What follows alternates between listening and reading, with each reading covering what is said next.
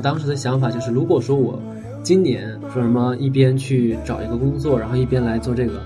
那我就觉得我可能根本就做不了。白天大部分的精力都被工作给占走了，非常累了，连看书都不想看了，还做什么这种个人品牌呢？做什么直播呢？我可能跟这个就无缘了，我可能就会觉得我这一辈子可能就是就正常上个班吧，然后继续过我之前那种我不想过的那种生活。有不好情绪的时候，我会用更严苛的话，或者说是更责备我自己的话，去让我自己感受痛苦。然后感受痛苦的这个感觉是非常熟悉的，甚至有一点安全的。这个世界，大家都是刺猬，大家每个人身上背后都有刺，但是我是一个没有刺的刺猬。然后我就想着啊，那我就我就不能跟他们建立关系。我现在的瑞吉，我觉得我是一个能够保护自己的人，我身上也有刺了。我想跟人建立关系，我想认识新的朋友，我想去探索这个世界，我愿意冒一些风险的。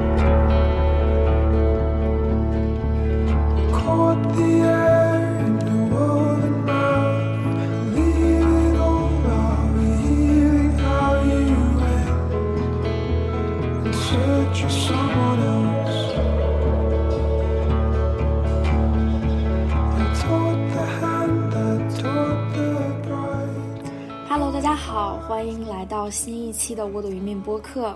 我是 Fleur。这一期呢，我请来了一个我的好朋友瑞吉。我们呢，其实一开始也是通过播客认识的。我就是一个很 inspire 我的播客是 Steve 说嘛，然后我们是大概两年前吧，在 Steve 说的五周年线下。呃，聚会我晚上吃饭的时候认识的，从那个时候开始，从那个时候两年到现在，其实瑞吉的生活发生了蛮大的改变的。那个时候你还在北京上班，这两年就辞去了工作，搬到了深圳。然后开始自己做一个自由职业者，一直经历了很多挺艰难的时刻吧。然后到最近，我看到瑞吉稍稍有点做起来了，然后自己的状态还不错，就觉得嗯，这是一个挺好的时机，把瑞吉请过来跟大家分享一下你的心路历程，我一起聊一聊你的故事吧。欢迎瑞吉。嗯，呃，大家好，我是瑞吉，然后目前是自由职业。啊，我是去年三月五号辞职，然后全职做时间记录教练。因为我就就说这个时代，大家特别容易焦虑，然后内耗，还有就是我们最近比较火的一个词叫摆烂，对吧？然后我的工作其实就是帮助大家通过记录时间的方式，去重新建立这种内心的秩序，找回对生活的掌控感。然后我自己是从二零一五年一月十号开始记录时间。就到现在的话，差不多记录了七年多了啊。那我这两年是帮助了大约两百多位朋友，就是通过记录时间重建秩序。嗯，对，嗯，OK，嗯，其实我第一次听到你记录时间这个概念的时候，我也蛮好奇的。你跟大家讲一讲，说记录时间，你具体是干些什么？就你你都记录什么？怎么就是用用几句话比较简单的说什么是记录时间吧？嗯，嗯其实我觉得，就是说，我觉得记录时间说白了就是一种格式化的日记啊，就是我就跟记日记一样，就是我并不是说把我一天每一件事情做了什么都记录下来，而是说我有一张 Excel 表格，然后表格上呢有呃按半小时为一个单位去呃就有一个时间轴嘛，然后你大概每一个时间点都干了啥，你就把它在睡觉之前啊花三到五分钟简单记录一下。啊，就是这么一回事儿，对。但是，但是我的这个时间记录的话，有一个特点，就是它会啊去记录你的这种当时的这种状态、能量状态，它会用颜色不同的颜色标记出来。嗯，对，嗯。其实，你觉得记录时间跟时间管理是一回事儿吗？不是一回事，不是一回事儿啊。啊，对对对对，因为其实我们都知道，这个时间是不可以管理的嘛。但实际上，可以管理的是我们自己，对吧？那你具体来说，你管理自己什么呢？你可以管理自己的这种呃注意力，就是我我其实说我们说这个记录时间，但是在我看来，本质上我记录的并不是所谓的时间，而是我的注意力。对，OK，你愿意多说一说时间管理这件事儿是个不存在，是个伪命题是吗？你愿意多说一说吗？对对对，我我当然愿意说，但是就是说，我觉得这个事情是这样的，就是我之前。呃，去年的时候认识了一个朋友吧，他也是，其实也也有一个播客，我也是通过播客认识他的。然后当时我们是在一个线下聚会上就是认识了，然后当时我也是讲了讲这个记录时间，然后他也很认同记录的价值。但是我记得他后来有一次就是写了一篇文章关于时间管理的，他就提到了我，他觉得这个时间不可以管理，然后这种可能是多此一举，你把这个时间记录下来，这可能也是多多此一举。但是我想表达的一个点就是，时间确实是不可以管理的，但是我们自己是可以管理的呀。或者说，这个时间管理我们还是要去做的，对不对？OK，在我的心里，我一直嗯给你起，就是给你分类，给你或者在我的心里给你就是做了一个标签或者属性，我就觉得你是在做时间管理，帮大家管理时间。但其实我一直都想错了，我一直都理解错了。嗯嗯，其实提到时间这个事儿啊，我立刻就会有一种啊呃，包括时间管理这个事儿，我就会立刻有一种紧张感或者说是焦虑感吧，因为我可以把一系列东西放在一起啊，假如说去管理时间，假如说要自律，假如说不能拖延，假如说要高效要勤奋，这些东西。在我的心里，可能都是你可以把它放在一个篮子里，都会让我觉得很很很紧张或者很紧绷，就觉得好像有一些啊 deadline 啊，或者有一些节点呐，我要特别努力的去追赶它。然后，甚至是假如说你如果想减肥的话，减脂控或者控制体重的话，我记得我我虽然我没有特别特别在意，但是。以前也尝试过，就是可能会控制自己的，会记，就是每天摄入多少卡路里啊，这些东西都会让我非常的，就是紧绷，自己的状态就是不停的在想，说，哎呀，我吃了多少东西，或者说，哎呀，我还有多少时间，我今天够不够努力啊？我干了多少事儿，嗯，就就会让我想到这些，嗯，你觉得你是怎么？怎么看待时间，或是怎么看待这种，好像有很多条条框框，一个人被被框起来的那种一种可能性吧？就是可能是一种不是那么适应的一种可能性吧。我觉得这可能只是就是说大家对于时间管理或者说这一类的东西的一个呃之前的一种感觉吧。就是我做的事情其实跟这一类的事情，其实我自己认为是没有太大关系的呀。OK，嗯，就是我刚刚说我们那个时间记录其实是一种格式化的日记，对吧？那我现在其实还有最近想到的一个比喻是这样的，就是我们每个人的生活其实就像一场这个直播的连续剧一样，然后在你的那部剧里面呢，你就是你的主演，也是你的导演和编剧，那就相当于你每天都在生活，每天都在直播，然后有这样一场剧，但是呢，你可能不会说到了晚上或者什么时候去。简单的把我们这个属于你的剧的剧情简单的概括一下，哎，你这个十一点到十二点干了啥？十一点到三点干了啥？你不会去有这样的一个概括，对吧？那可能我会去做这样的一个概括，或者说我们记录时间的朋友就会去做这样的一件事情。其实并不是说我会把我每一个台词、每一个动作都记录下来，而是说我只是在睡前的时候，我简单的回顾一下今天我的这一部连续剧，然后简单的。对这个情节进行一个概括，说白了是什么呢？就是写一下今天的剧本。OK，OK，对。嗯，你愿意跟大家分享一下你昨天的剧本吗？我就是有点好奇，你跟大家分享一下，就是长什么样？就你昨天晚上回顾你剧本的话，你剧本长啥样？OK OK，没问题。我现在可以打开我的时间吗？还是要推推一个？没有问题，非常没有问题。这个东西，我就是说啊，我的时间剧本是这样的啊，嗯，就是早上五点到六点是呃，我记录的是睡觉啊，然后是一种休息的一种状态。然后六点呢到八点钟呢是去了这个呃织梦岛，就是一个自习室。然后八点到九点的时间呢，我是处于一种进入状态的一个时间，就是那段时间我可能做了一些回复呃微信啊，或者是听听歌进入状态。然后差不多九点一直到十二点，我是在准备我呃昨天下午有一场分享，就是其实就是分享记录时间的本质，就是记录注意力。然后十二点的话是吃午饭，然后下午就中午十二点半到两点又是准备分享。然后就是呃两呃下午两点到三点的时候，我是回家啊，路上的话就是听 Fleur 的这个播客啊。哇！然后对对对对对，是这样的。这个我没有说，就是说我记录的是回家啊，就是我记录的就两个字儿，特别简单，叫回家。但是当我看见上面的事情和下面的事情的时候，我能想起来那段时间，因为它是有一个时间轴的嘛，所以说它可以帮助我把这个记忆提取出来。那么我就想到了，哎，我当时在地铁上，我在听播客，我听的就是 Fleur 的播客，虽然我没有记啊。然后后面的话，我就是做了呃，搜了一些这种直播需要的工具。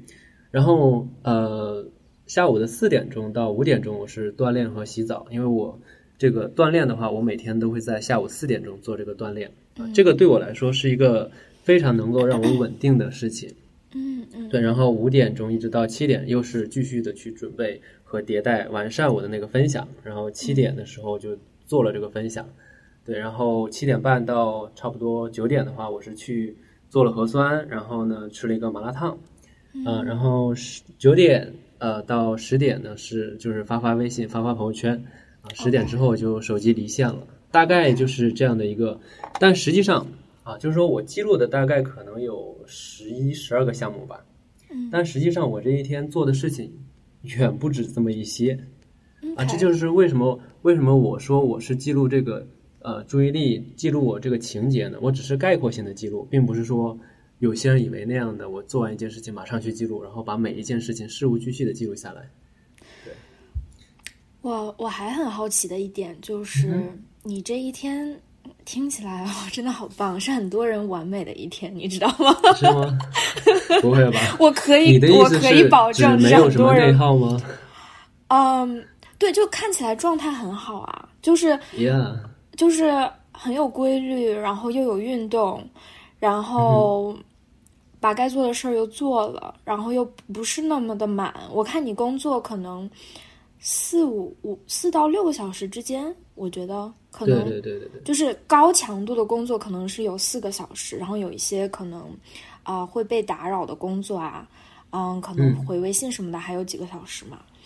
啊，然后，对我觉得这真是挺，啊，我听起来就蛮羡慕的。我觉得我可以保证，这绝对是大家理想想理想中的生活。这个状态，其实这个这个我想说的一个点是，因为我做这个时间记录的教练的这个工作嘛，我会看到很多我的学员。或者说我的客户他们的这个时间记录表，然后这也是我之前发现的，就是我们很多人的生活是很随机的，每天都不一样。比如说你要运动，你可能今天是在上午运动，啊，明天是在下午运动，后天是在晚上运动，然后有很多时候就是压根就想不起来要运动了，对吧？嗯。但是我认为，就是说我们想，尤其是我们这种自由职业者，或者说那种时间安排比较自由的居家办公的朋友，就一定要有一些秩序。怎么样有秩序呢？就是你自己主动的去建立。像我就是，我把这个东西称称为这个时间锚啊，就是每天下午四点钟我就会去锻炼，然后每天晚上八点钟我就会去记录时间，因为我把这个时间固定下来了。我每次做了这个事情，我的状态就会超级好。嗯，对，其实我一直我自己都知道，并且也跟很多人分享过，就是在一个人的状态很不好的时候，嗯，经历很多。假如说一些失败啊，然后不确定性啊，然后生活当中可能有一些变化呀，一些丧失啊，一些嗯负面的东西吧。其实，当一个人状态不好、很低沉，特别是可能有一些抑郁情绪的人，嗯，其实行动做起来，给自己积极的反馈，其实是最最最最最有效的一件事儿。但是。但是这件事儿真的很难啊！哪件事情你是说？就是有规律去生活，然后去嗯，在固定的时间做固定的事情，我觉得反正对我来说挺难的吧。嗯，是这样的，就是其实我觉得这个难点，你觉得它的难点在哪儿呢？就是我是一个，就我我父母我自己成长的一个环境，我父母两个人都都不坐班儿，就是他他们之前都不坐班儿。呃，我妈妈像是也是一个自由职业者，就是靠工作的多挣得多，工作的少没收入的那种。然后我爸呢也是各种就是做了各种各样的事情，然后也有尝试做生意什么的。反正就他们两个都不坐班，从所以 从小他们两个的生活也是。非常的，就是那种非常随意，然后没有什么规划，没有什么计划，所以我从小就在一个非常非常不确定的环境当中长大。我自己不喜欢这个不确定。我小的时候，我记得我特别特别喜欢去爷爷奶奶家，因为。因为在爷爷奶奶家，我我我记得有一次，我每天下午就会睡一个午觉，然后 就很小的时候嘛，然后那个时候状态就特别特别好，就是每天都觉得很舒服，然后在嗯，在一个特定的时间，就是固定的时间吃饭，然后早上陪我爷爷出去散步，嗯，所以整个人状态就特别的好，所以我觉得在一个，我就没有从父母的身上学到。秩序吧，或者是没有那个习惯，所以我做事儿的时候会非常的，嗯，spontaneous 这个词怎么翻译？就是按照感觉来，跟着 跟着感受走，就是很随性，很随意。Yeah，是的。嗯，对，但是但是我自己非常想，就是我是非常需要。早睡，然后有固定的休息的时间，然后晚上会有放松的时间。但除了这个，我觉得我还做的还不错之外，其他的我可以分配的有效率工作的时间其实是非常非常随意的。嗯，我最近也在跟我老公讨论这个事情，就是嗯，怎么能够帮我建立一个秩序，然后能够回到一个生。呃，比较有效率或者让我自己觉得比较舒服的生活当中，然后他就是一个非常非常，就是他的他的每天的时间表就像那个军军队里面训练营一样，就是每天都干不一样。就是每每天都干一样的事情，他他就是这样的性格，他不是就是说啊，我要很努力，我我就这样。他如果不这样，他自己会很崩溃。就是他是一个就就就天生就喜欢这样的人，所以其实我跟他在一起会很大程度上的打乱他的生活，所以就会就会有的时候拉他。没有办法按时睡觉啊，会嗯嗯类似的就会打乱他的节奏吧。所以因为他有一个比较好的节奏，所以我我会经常去跟他讨论，说我怎么能够建立起这个节奏。然后其实发现我是一个非常 非常随性，就是嗯，就我我我那天跟他说，我说 你知道吗？我我我我没有办法建立建立这个秩序，其中有一个原因是就。假如说我每天早上洗起来洗澡，嗯，洗澡之后，我有的时候会会敷一个面膜，有的时候不会敷面膜，然后我敷面膜的时候就会工作，你知道吗？然后我就跟他说我没有办法，我没有办法，就是每天都干同样的事情，嗯，对，所以这是一个我们也一直都在讨论的一个事情吧。其实我觉得我跟你是一类人，我不绝对不是你老公那一类。对我真的就是说我我现在的秩序是我自己构建出来的，而不是说我从小就是有这样的环境，或者说我父母有这样的遗传，或者是我从小就这样。其实我也是个很随性的人，就像我有的时候会很灵活的去安排。比如说我可能现在决定了一件事情，但是我觉得可能另外一个更好，我就会推翻它，这个是可能的。只是我自己在。做自由职业的这个过程，以及我在跟很多人交流的过程中，我会发现说，这个我们想要的秩序，并不是那种严格的，就是像那种有一个时间表，你每天都那样生活，不是这样的，而是说我们能有一天当中有两到三个这样的时间点是特殊的时间点，就这个时间点，它可以把你拉回来，不管你是处于什么样的一种。糟糕的状态也好，或者是很亢奋的状态也好，它能让你在那个时候把自己拉回来。比如说，我每天下午四点去运动这个事情，这也是完全根据我自己，因为我是自由职业，所以那个时间是比较可控的。这是一点，就是可控，对吧？然后我把它定下来之后，就是前段时间确实，我因为工作的原因啊，或者是呃有几场直播，我做完之后我就没有办法很早的就去睡觉睡觉，可能熬夜到一点，然后有几天没有早起，这就让我的状态有点差劲啊。就比如说我，比如说九点钟起床之后，我就感觉这一天好像已经过了很很久了，这天已经荒废了一样。啊，对，然后上午的状态就不太好。但是我到了四点钟，我就会像一个机器人一样，啊，当然之前没有到这种程度，但是现在的话有点像那种机器人一样，就是可以不太需要太多的意志力就能去做到这件事情。然后我就去锻炼，锻炼个半个小时，我就发现我的整个状态能量慢慢就恢复过来了，然后我就可以去做其他的事情了，啊，跟人去交谈呀，或者是做一些需要这种呃脑子的工作，对，嗯。好棒，我我想问你，其实其实我请你过来也特别特别好奇嘛，就是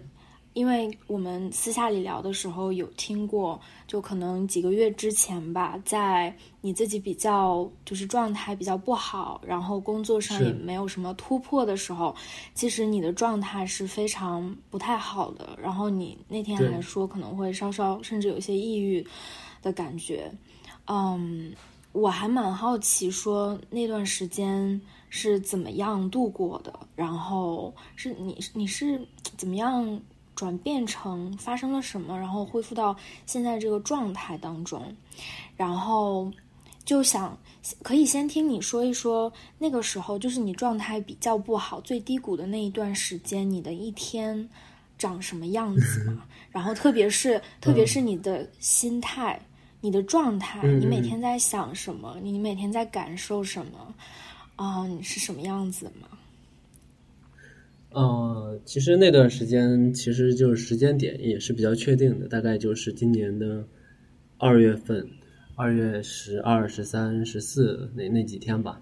啊，这就具体到具体到日期，你太厉害了。对，就是我，因为那段时间其实还是挺。叫做刻骨铭心的吧，嗯嗯，就是说，呃，我记得是有一天啊，我跟我的一个这种商业顾问，相当于是这种的，就是我现在是在打造个人品牌嘛，然后呢，他就跟他去呃沟通了我的这种商业的一些，比如说我的定位啊，或者是我的这个产品啊，等等等等。就其实就是你你自己给自己投资，然后报名的那个课程，然后训练营里面帮助支持你的人，是吧？是的，是的，是的。嗯嗯，当时的话，嗯，就是说做一场咨询，然后那场咨询上面呢，可能根据我过去的一些这种，嗯，做这个时间技术教练的这种变现的程度以及各个方面，他觉得可能我需要换一个东西，啊。不能叫做这个技术时间，可能你得叫一个别的名字啊，或者是其他的一些什么东西。呃，具体的就说内容我就不详说了，但是就说，嗯，相当于是一个很大的一个否定，或者说，呃，我感觉好像就是一下子就是被打击了那种感觉，就一下子我对自己好像没有像以前那么样有信心了。啊，而且那那段时间的话，也确实因为是，呃，刚刚过完年回来，那段时间就是二月份，刚刚过完年回来，然后也还没有就是正式开始工作呢，也没有什么收入那个时候，而且就是也有点就是感冒，身体也不太好，整个就是一连串的打击，就让我会想到很多过去失败的经历。就是我觉得那个时候的 会有什么？会会最就最能就最能让你难受的事儿是什么呢？或者是什么类型的事儿呢？什么类型的事儿呢？啊，嗯，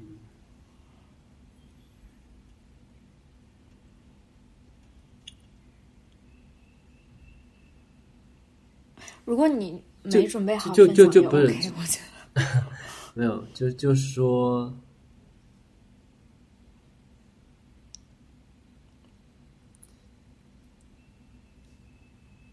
嗯。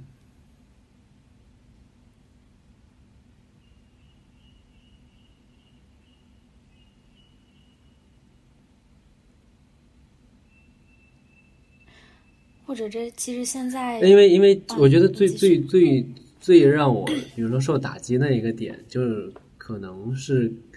跟我最初的想象很不一样吧。因为我是去年三月五号辞职的嘛嗯然后我当时是想说给自己一年的时间去探索，对吧？gap year，、嗯或者是我就可能如果我探索成功了，我就直接做这个自由职业，然后就做这个时间技术教练，嗯、帮助很多人去记录时间，然后改善他们的这种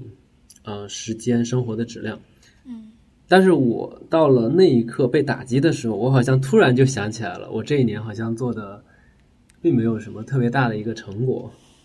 就是那种自己什么都没做成，然后自己觉得嗯啊是对，啥也也不能说什么都？有一点点，有一点点，就是说，嗯对，有有一点点就是那种感觉，就是说，我也带了一些客户，然后他们一对一给我的反馈是很不错的，嗯啊，，就是说有改变到他们的生活，有让他们意识到这种时间，嗯啊，建立一些秩序。但是整个的来说，从变现的程度，或者是嗯，我自己的品牌的角度，就好像还是挺失败的。而且我马上就要一年了，啊，我当时就是说准备了一些积蓄吧，然后也花的也就说差不多了。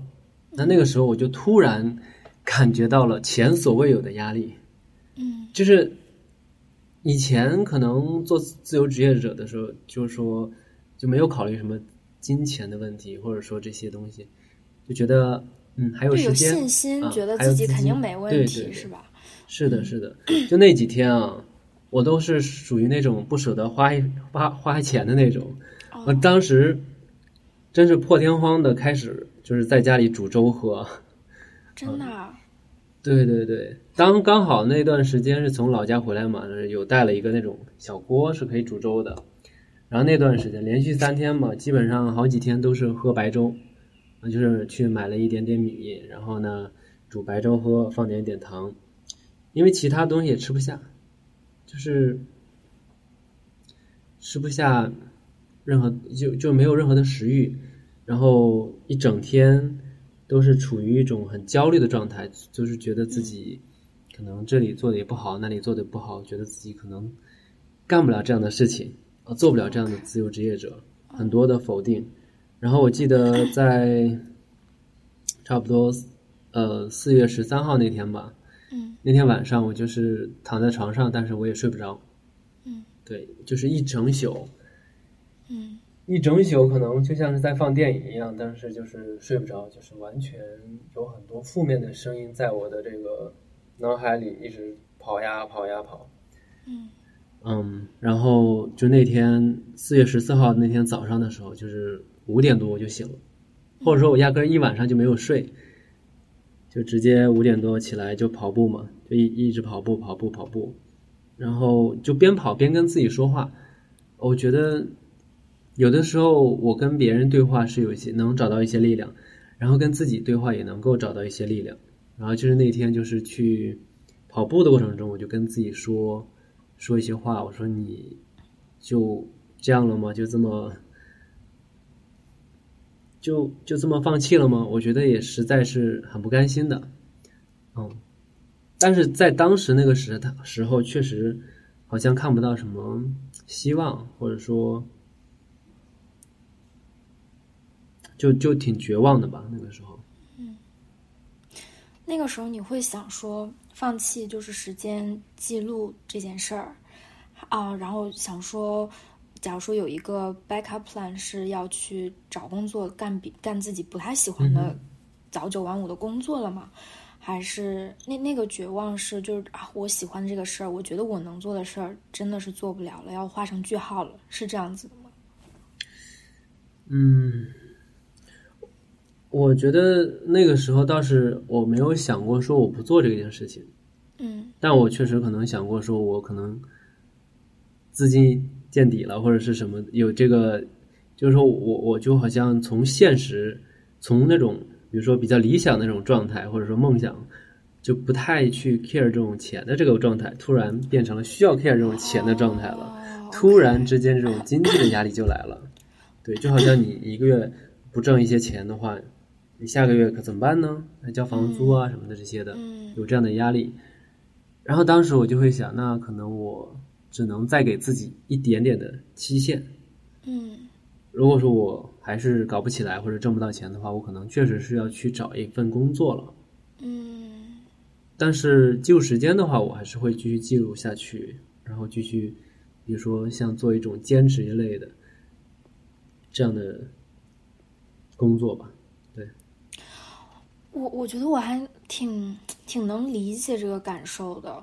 嗯，就我觉得特别有意思。你说从一个那种不不为了钱，就是觉得啊，我好像 想发自内心的做点什么的那个状态，变成了那种我现在要为了一个具体的事情去去生活、去生存。这这这个状态的改变，我觉得我自己还蛮能理解的。但同时，我又在想说，那种那么伤心难过的感觉，那么绝望的感觉，因为这个状态带来的那种绝望，具具体是什么东西，让让你会那么的难受呢？就可能可能有的人会想啊，说，哎呀，其实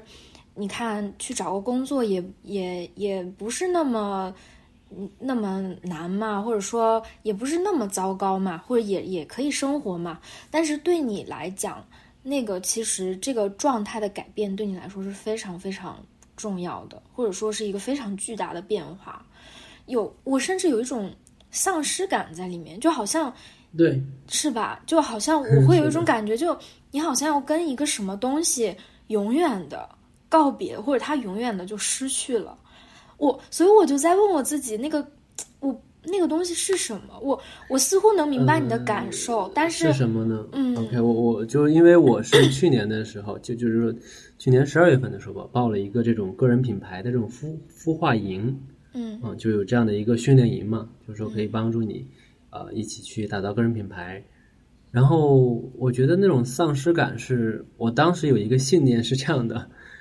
或者说我对自己说的一句话是这样的，就是说瑞吉，如果说今年你都搞不起来，支棱不起来的话，那你可能这一辈子也支棱不起来了。就可能我会觉得今年是一个非常非常重要的一个年份，就是说你今年得支棱起来了。而且这可能跟我自己的一个很久远的一个梦想，或者说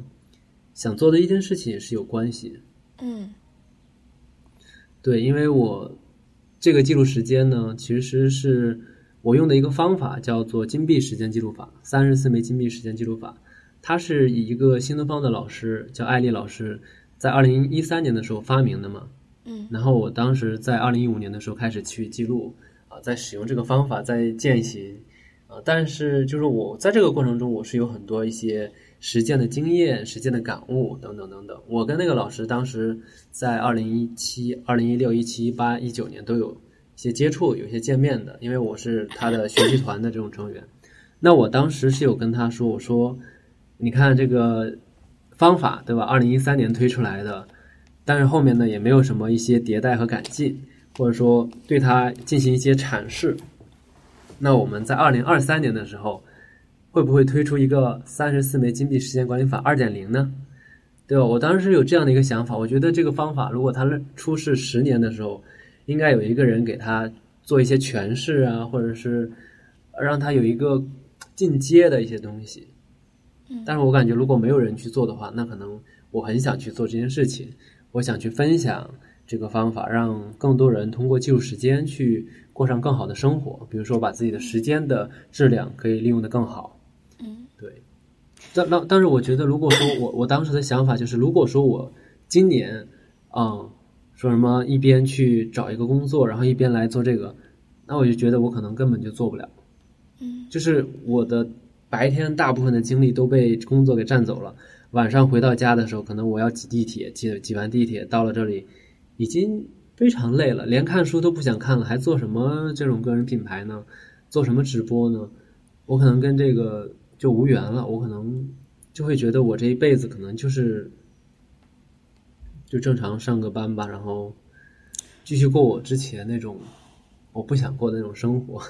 因为我以前是做那个数据分析的嘛，然后。我觉得呢，有很多工作，或者说我目前我能想到了，如果我不去做这件事情，我可能会去做的一些工作，会让我觉得没有太大的价值，或者说我不太能够感知到自己的价值。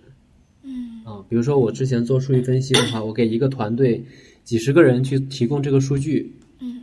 但是我并不知道，哎，这个月的业绩它它它涨了或者跌了，对，跟我有什么关系？我感觉都是那些销售的功劳，都是什么产品的那种功劳，跟我没啥关系。嗯，但是现在我做的这个时间记录教练呢，我帮助一个人，或者说帮助每一位客户，他们的这种进步，他们给我，比如说反馈说啊，我现在就是，比如说之前经常无意识刷手机，那现在呢，建立了这种时间的意识。我坐地铁的时候，我也可以就是说能够掌控自己，就是不会像以前那样完全无意识刷手机，而是能够在手机有电的情况下就放在兜里面就休息这样子。还有一些人就是说自己建立了秩序，这个学习更加的专注了，等等等等，就找到那种掌控感。嗯，这样的话，我是会非常能够感受到自己的价值所在的。嗯，对嗯，对，我也经常能够能看到你朋友圈的分享嘛，也真的能够嗯。感觉到，嗯包括我自己做播客的体验啊，做内容的体验啊，其实当你能影响到一个人的时候，啊、那简直是创作或者简直是工作，就是太有意义的那一部分了。是，就是那个真的是让人对自己的感觉会会非常的好，会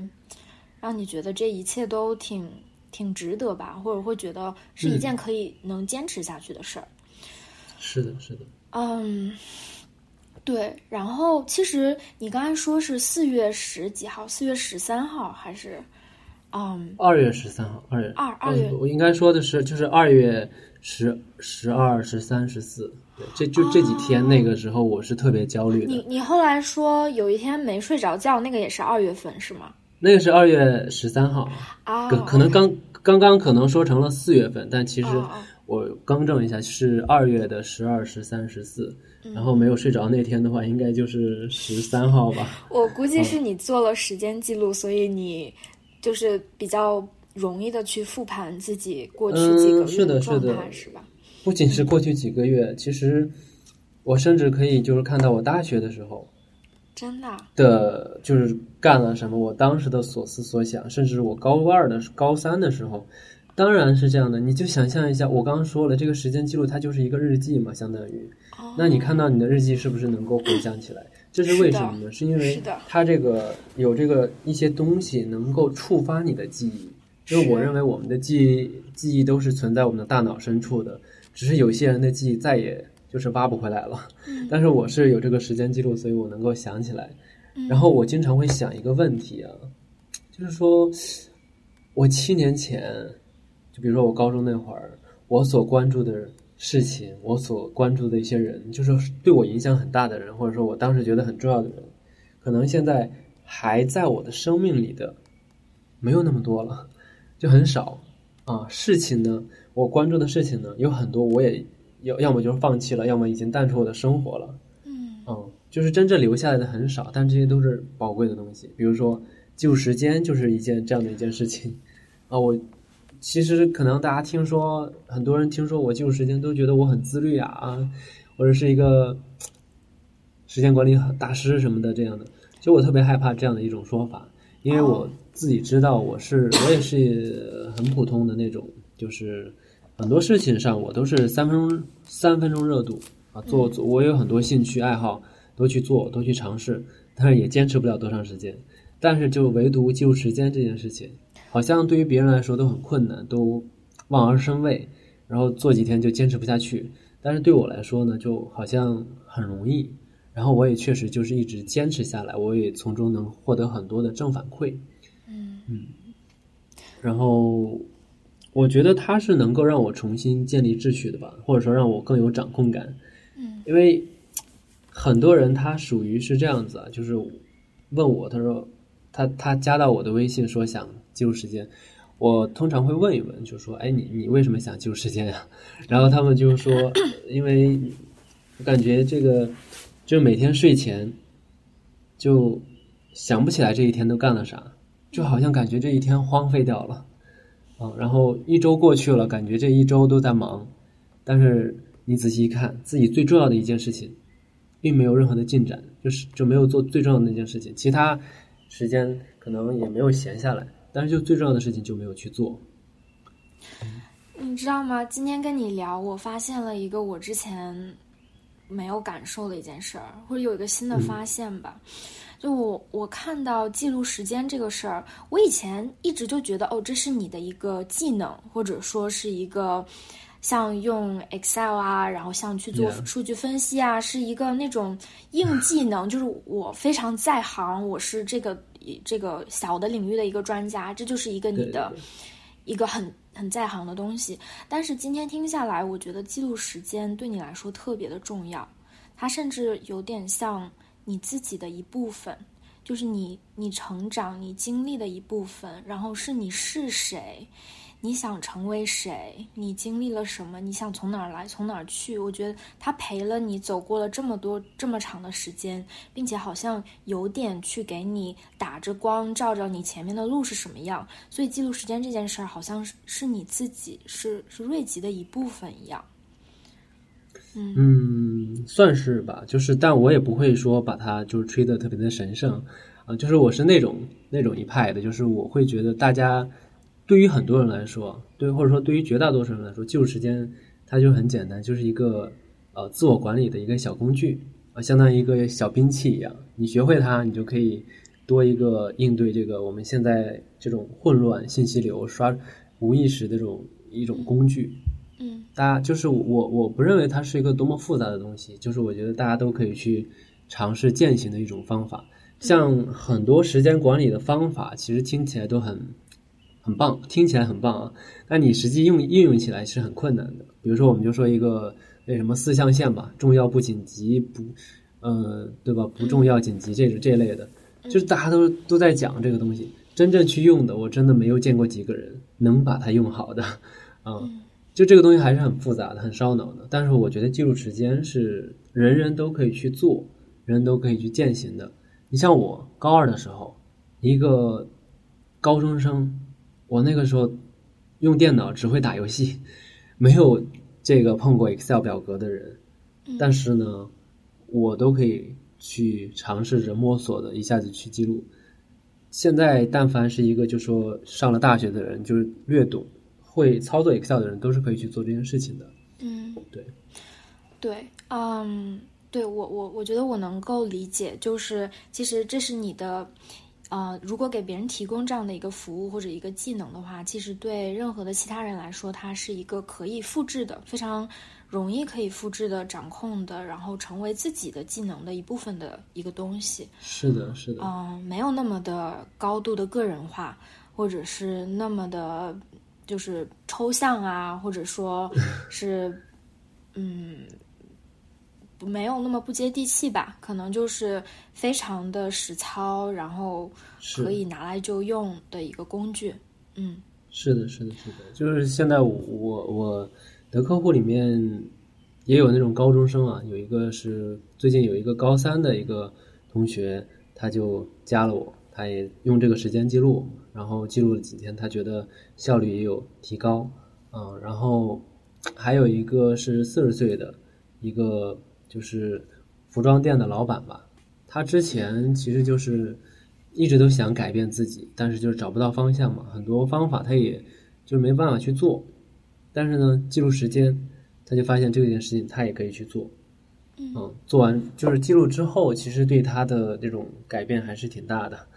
之前他可能就是刷这种淘宝，一刷就两三个小时，然后特别特别的自责啊。然后通过这个记录时间的方式，他看到了这一点，然后他就运用我们的那个方法，就去把他刷淘宝这件事情，就是嗯改变了。就原来可能要刷两三个小时，现在半个小时，而且是很专注的，就把自己该买的东西买完了，他就不再刷了。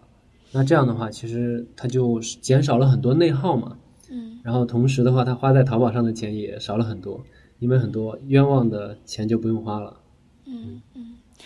我觉得我们现在越来越被手机或者是这种混乱的信息流所控制了。有的时候你很很焦虑或者不知所措的时候，你就拿起手机，就你那种，我我非常的有意识，就是在我觉得非常难受，就是很焦虑啊，或者说对自己有一些怀疑，然后觉得不想往不想做事情，想拖延，想摆烂的时候。拿起手机呢，就可以立刻逃到一个不用去想、不用去是是是是嗯做，然后可以去回避，然后会让觉得自己立刻就可以打引号的舒服起来吧。嗯，其实这是我我也理解的，就是一种逃避，这就是一种逃避，因为确实就是是的。其实我我觉得这件事情是非常常见的一种情况。啊，我可以这么说，因为我我觉得可能很多人在刷手机这件事情上会比较自责自己，或者说每次他这样刷完之后都会很自责。但是呢，我自己做时间记录教练嘛，然后我们大家都会把这个时间记录发在群里面，就是打卡的时候会看到大家的时间记录。我就说四月到五月份这几这段时间，大概是接触了差不多。一百个左右的这种时间记录者都是跟我一起记录时间的，那可以看到他们的时间记录打卡啊，就是你会我会发现说百分之，就是我我我那个时间分类里面是有一个叫做拖延浪费的拖延内耗的时间，然后会把它标记成红色的，嗯啊，就是其实这个就是说说明你觉得自己时间管理哪有问题，你哪哪哪些时间段是内耗的，嗯，然后我就会发现我一看你仔细看下来就是百分之七十以上的。内耗、拖延都是因为刷手机，就就是记录成了刷手机啊、抠手机啊，或者是看视频这类的。啊，现在我们大家的时间管理问题，其实主要还是我觉得就是无意识刷手机。这个是如果说这个问题解决了，可能我感觉，或者说我我觉得百分之五十的时间管理都可以解决。你。你上记得我上次我还问你，你应该还有几个其他的颜色，只有红色是对拖延内耗，然后哪个颜色是好的来着？是绿色吗？也也也呃，黄色，黄色的话呢是这种专注的工作的时间，就是说你可能进入心流，或者是你非常的专注，心无旁骛，不受打扰的，这个是黄色的专注的时间。然后还有一类，我们专门有一类叫做无忧休闲啊，这个是蓝色的。这个指的就是你没有负罪感的玩儿，就是非常开心的玩儿，非常享受的玩儿，没有负罪感。那你看，像刷手机这件事情，我们的话呢，可能有这种拖延的这种带着负罪感的刷手机，也有这种蓝色的无忧休闲的没有负罪感的刷手机。啊，我很喜欢这一点，真的是。对，对啊。其实，说实话，这个东西就是一个顺序的问题。很多时候，为什么我们刷手机会那么的焦虑？为什么那么的感觉很有负罪感？是因为你明明有一堆的事情要去完成，你没有去做；你明明有事情要做，你在刷手机逃避，你在刷手机去让自己暂时 不用那么的面对问题。你就是逃避在一个这样的世界里，你你就不停的刷刷刷。其实你有一堆事情要做，但你没有去做，对吧？或者是有的时候，你虽然没有事情要去做，但是你也觉得你那个时候不不应该刷手机，应该可能干点别的事情，但你就刷了，这就是拖延。但是如果你想象一下，像我们通过记录时间之后呢，我们是会重新设计我们的生活的剧本的，就重新安排我们的生活。比如说，我们看到我们经常刷手机比较严重，那我们觉察到了这一点，我们就会有意识的去对它进行一个。比如说减少呀，或者是重新安排。那像我的话，会比较倡导大家。我说，你看，我是做时间记录教练的，我看了这么多年的时间记录表，在这个时代，你要说完全不用手机，那你是不可能的，是吧？你绝大多数人，你就算你要工作或者生活，你起码两三个小时，你用手机都是要用的。那么，为什么你们大家完全那么不接纳呢？我觉得就是说，可以去接纳这件事情，这这是第一。就接纳我们有的时候是需要刷手机的，啊，然后第二个点就是我们可以重新安排一下，就是把这个刷手机的时间主动给自己安排，啊，就是我会主动给自己安排刷手机的时间，比如说我上午可能去工作，这个不受打扰的学习或者工作，那工作完之后呢，我就会用刷手机来奖励自己，我是那种就是说主动的去刷，然后像一个胜利者一样骄傲的、没有负罪感的刷，就是对，真的是骄傲的刷，就是我觉得我就应该刷呀，很爽呀，对不对？因为你看我的那个时，我我们用的那个时间记录里面有一个专门的分类，就叫做无忧休闲，是因为我深刻的知道休闲是很重要的，这种玩耍特别重要。就很多人为什么过得那么的紧绷，然后晚上睡觉的时候睡不想睡觉，就想刷手机，因为他白天太压抑了，没有任何的休闲，一直在工作，不是为了这个这个老板或者说这种工作的事情，就是回到家又得做家务、陪孩子什么的，嗯，啊，或者是处理各种负面的消息，但是没有自己真正很放松的时刻。那么他刷手机，其实就是找到那么一刻是真正属于自己的。嗯嗯，对，然后其实对，嗯是这样。嗯，我也有嗯读过，就是在很多心理学内容的书呀、一些研究里啊，其实都特别特别特别重视玩儿这件事儿。然后对，然后我之前前几个月读读过一本书，里面说玩儿其实是 不一定说我们去跟朋友在一起，或者说是打游戏，或者是看剧，不一定是你做了一个什么那种。那种愉快愉快的玩耍的动作。他说玩儿其实是你不带任何目的的去做一件事儿，它就是就是 qualified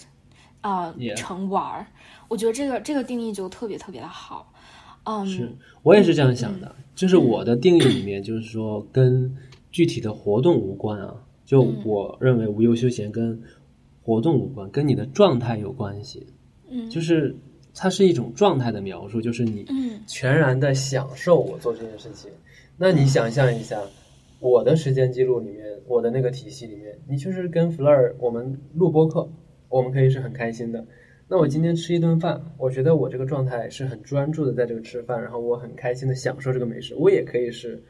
无忧休闲，对吧？哦，我刷手机，我觉得嗯，我上午工作了四个小时，深度工作，然后我现在呃工作已经完成了，我现在可以去刷半个小时甚至一个小时的手机，我就开开心心的刷，没有问题啊。或者是有些人他说看喜欢看小说，但是他就是停不下来，你知道吗？然后非常有负罪感，刷了四个小时。我说，那你不如主动的给自己安排一个小时的刷手机，刷这个小说，对吧？你你你就是说，为了能刷这个小说，你前面肯定是要做很多工作的吧，让你觉得我值得刷这个手机，或者说，找就是我我觉得很多时候我工作很忙的时候，我更需要去保证这种无忧休闲啊。我记得有一次是就是我就是五月初的时候吧，五月初的时候，我当时正在招募这个我的这个时间记录的行动营，然后当时每天晚上是要去做直播，然后有的时候晚上七点的时候还要做分享，嗯，本来是挺忙的，但是呢，我还是参加了一个聚会，就是第二天有一个这种几乎是下午一整个下午的这种咖啡的这种聊天啊，嗯，就是我当时的想法就是，我当时在在准备呃我那个分享，但是呢，我觉得我必须要去玩，因为如果我跟自己说我没有时间玩，那我就会变成一个受害者一样的那种状态。OK，然后呢，我在那里工作的时候，其实效率会很低，效率很低。但是我又一直在那里工作，然后我会觉得哇，我好低效啊，对自己有各种各样的这种评判，然后又觉得哎呀，我没有时间玩，我很 太惨了，就是有各种各样的内心的声音。但是我跟自己说不行，我必须要去玩，我明天下午要跟我的朋友聚会，所以我就会很快的进入一种那种积极的状态、掌控的状态。我对自自己说，OK，我明天下午要去见朋友，要去玩儿。那我现在要做什么呢？我今天下午要去做核酸，然后我要在呃晚上几点之前，我要尽快的把我那个工作去完成。嗯，然后第二天上午，我我明确的知道，我第二天上午其实还有几个小时去准备我的分享的。那我就在第二天上午，就是就相当于我给自己，因为我要去玩嘛，所以我我要保证我下午去玩，所以我上午会尽快的拼命的把那个工作完成。嗯，你要相信 DDL 是很重要，就是生产力的加速，对。我特别喜欢你刚才提到的，哎，你那词是什么？我我理解的就是那种虐待自己的感觉。你原话说的什么来着？我就是那种觉得不公平对待自己。是，嗯，就是觉得自己，我我自己的理解就是可能有点儿，就有点儿虐待自己，就是觉得你你不想做吗？但是你一定要做。对，我不该玩，你这个很痛苦，对吧？痛苦你也要做，就就这种感觉吧。我觉得这是一种对我来说很熟悉的一种状态。很熟悉吗？嗯。那那你肯定是会有很多的拖延，因为其实你知道吗？拖延其实是能从一个人跟自己对话的这种语语言当中可以看出来的。我我确实很拖延。就是你知道拖延的人通常会给自己说什么？说啊，我不得不做这件事情。我应该在昨天就完成了，然后我没有时间去玩儿，就是有可能会有一些这样的声音。对，我嗯，因为我自己可能最近的一两年吧，也也有在长期的做呃心理找我自己的心理咨询师嘛。然后在这个过程当中，我其实意识到了最大的一点，我之前没有意识的，就是我自己对我跟我自己的对话是非常苛刻的，极度的苛刻。就是像我刚才跟你说的那种，嗯，我会故意的让我自己痛苦，就听起来很奇怪，就谁会那样啊？但是确实是会那样子，就是在我会刻意的否认我自己的感觉，嗯，它像是一种强迫性的，就不是说我我就这样，我想我选择这样，而是一种非常自动化的强迫性的。嗯，在我有不好情绪的时候，我会用更严。更严苛的话，或者说是更责备我自己的话，去让我自己感受痛苦，然后感受痛苦的这个感觉是非常熟悉的，是非常熟悉，并且甚至有一点安全的。所以，嗯，然后我最近在想，就是其实这些话也经常是我我父母会跟我说的话嘛。嗯，我最近在就在想说，会不会我们给我们对自己说的话。最难听的那个程度，也是我们父母跟我们说话最难听的程度。我我有一个察觉，就是我有一个朋友，嗯，他他他跟我说说，他爸他妈经常会跟他说这样的话，就是你你怎么说呢？啊，就说你怎么不去死？你活着都是浪费国家的粮食，我挺震惊的，因为我父母绝对不会这么跟我说。但是他说他妈会经常性的这么跟他说，啊，怎么聊起来这个话？是因为他跟我聊天的时候，他经常会这样说自己。那个时候我就挺震惊的。然后我因为在我们家，可能这种呃死生死这些词儿，嗯，就。不会经常用，也不会经常说，这就是真的不会说。然后后来他跟我说，说他爸妈他妈经常会跟他说这个话，然后我就有种感觉，说我爸妈还挺好的，就我会感觉说，我们对自己最严苛的状态，最能说出最难听的那个话，是不是就是我们爸妈或主要照顾者曾经跟我们说过的那个最苛刻的那个话？如果父母真的会这么苛刻的话，那他当然也会不停的跟我说，说我为什么活着，我我真的有意义吗？我我我真的活着都是浪费国家粮食，浪费空气，像他父母跟他说的，所以我觉得还挺，会有点震惊，但是觉得还 还挺有感触的这件事儿。这我觉得是肯定有很大的一个影响的。就是过去的一个模式形成的一个那种思维上的一种重复，就是有有种习得性无助了吧？就是每次遇到那种情境，你都会用那样的语言去更加的伤害自己。特别是这个这个这个这个事情，我之前也有过。哦，对，特别是在你状态不好的时候，我觉得它像一个开关一样，就是在我自己状态很好。嗯，我自己的生活比较享受的那个状态当中，我对我自己的苛责也会少一些。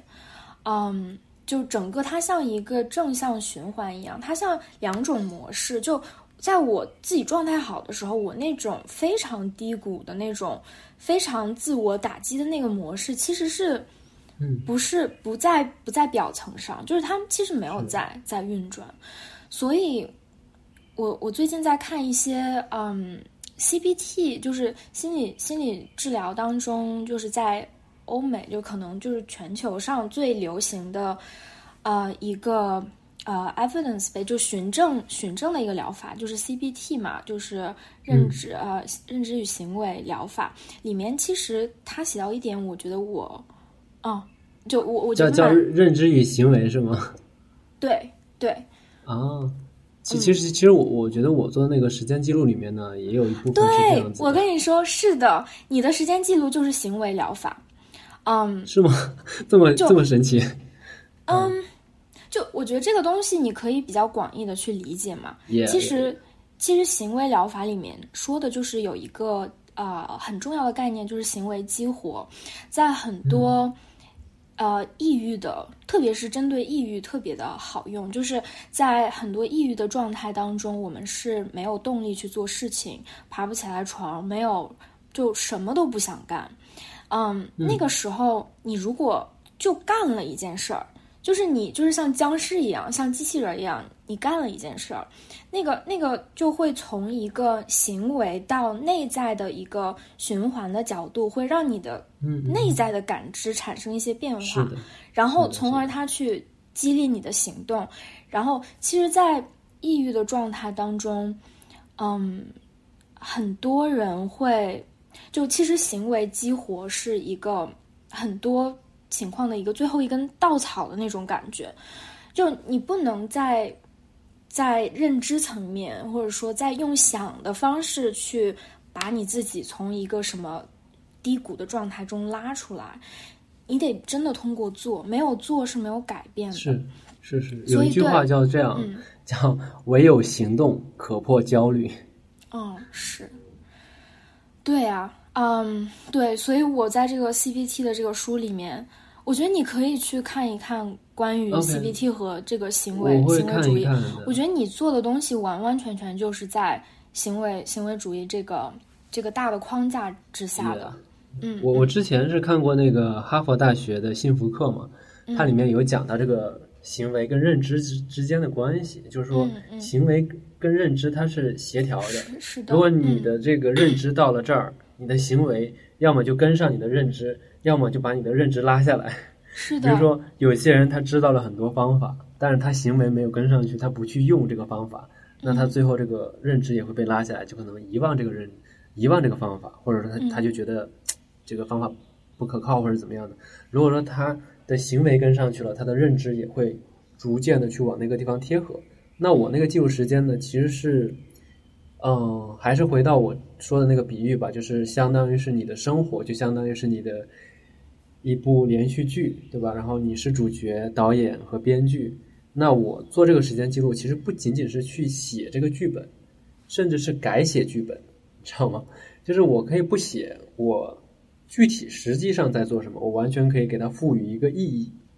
你比如说，我刚刚跟你讲到说，我那个客户他为什么原来刷那个淘宝要刷三四个小时，现在就是能够改善到就半个小时刷完了，然后就去忙别的事情，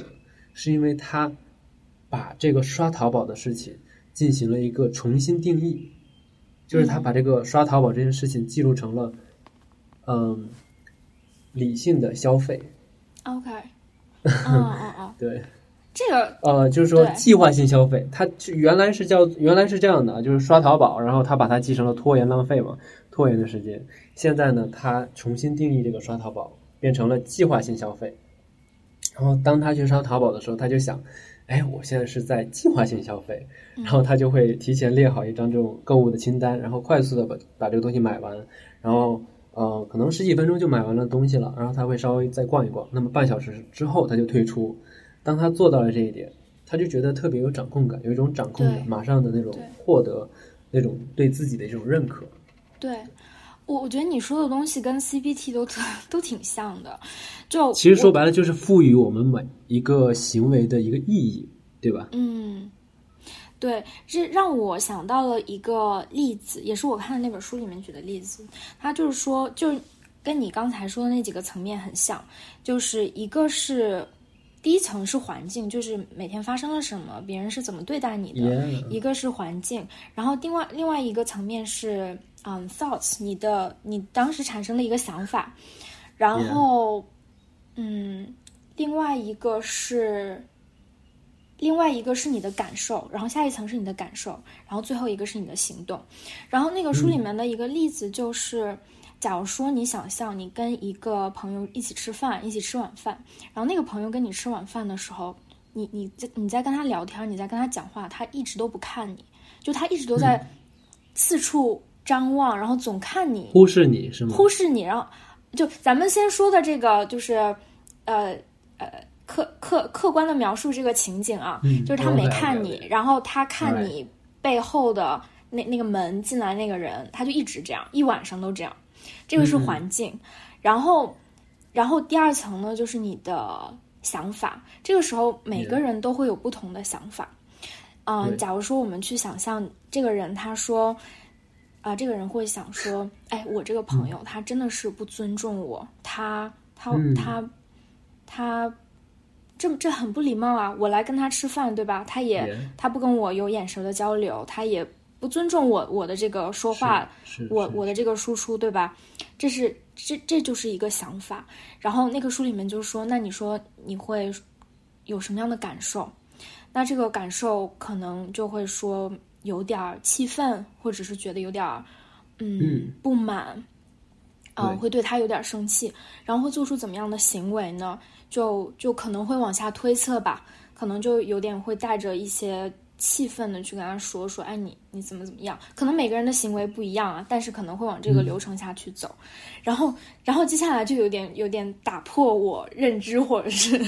打破我自己的原有的东西的就来了。然后他说，那还有第二种可能性，就是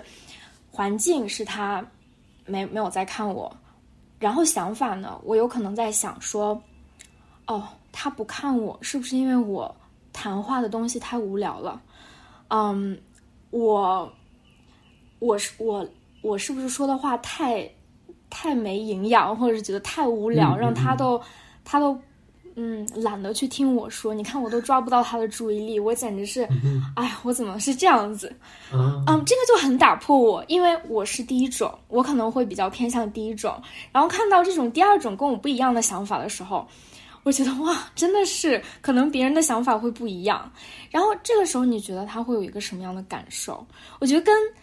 你刚才说那种忽视，可能跟我也有点像吧。他可能会觉得批评自己，他觉得啊，我好糟糕啊，对我，好丢人啊，就会有那种不会觉得对方有问题，他会觉哦得自己是有问题。是这个就有点有点偏向抑郁的情绪就出来了，说我为什么不可以，我为什么不行？嗯，然后这就是第二种，然后那还有第三种呢，就是他的想法可能是，哎呀，我这个朋友他可能社交上他是不是有点太，嗯，他英文那个词是用 shy。啊、就有点太腼腆，或是不知所措，嗯所以他不停的要回避我的目光，去看些别的。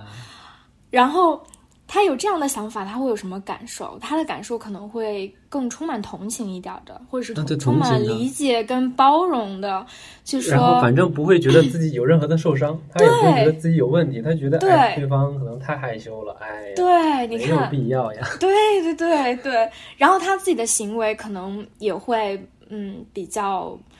嗯，可能不会那么激进，也不会那么攻击自己，但可能是一个处于一个平衡的一个状态吧。是的，是的，这就是这本书的内容。我觉得看到这个例子时候，挺挺惊讶的。这也是 CBT 的一个核心吧，就是可能更更 C 的那一块，就可能更关注认知的这一块。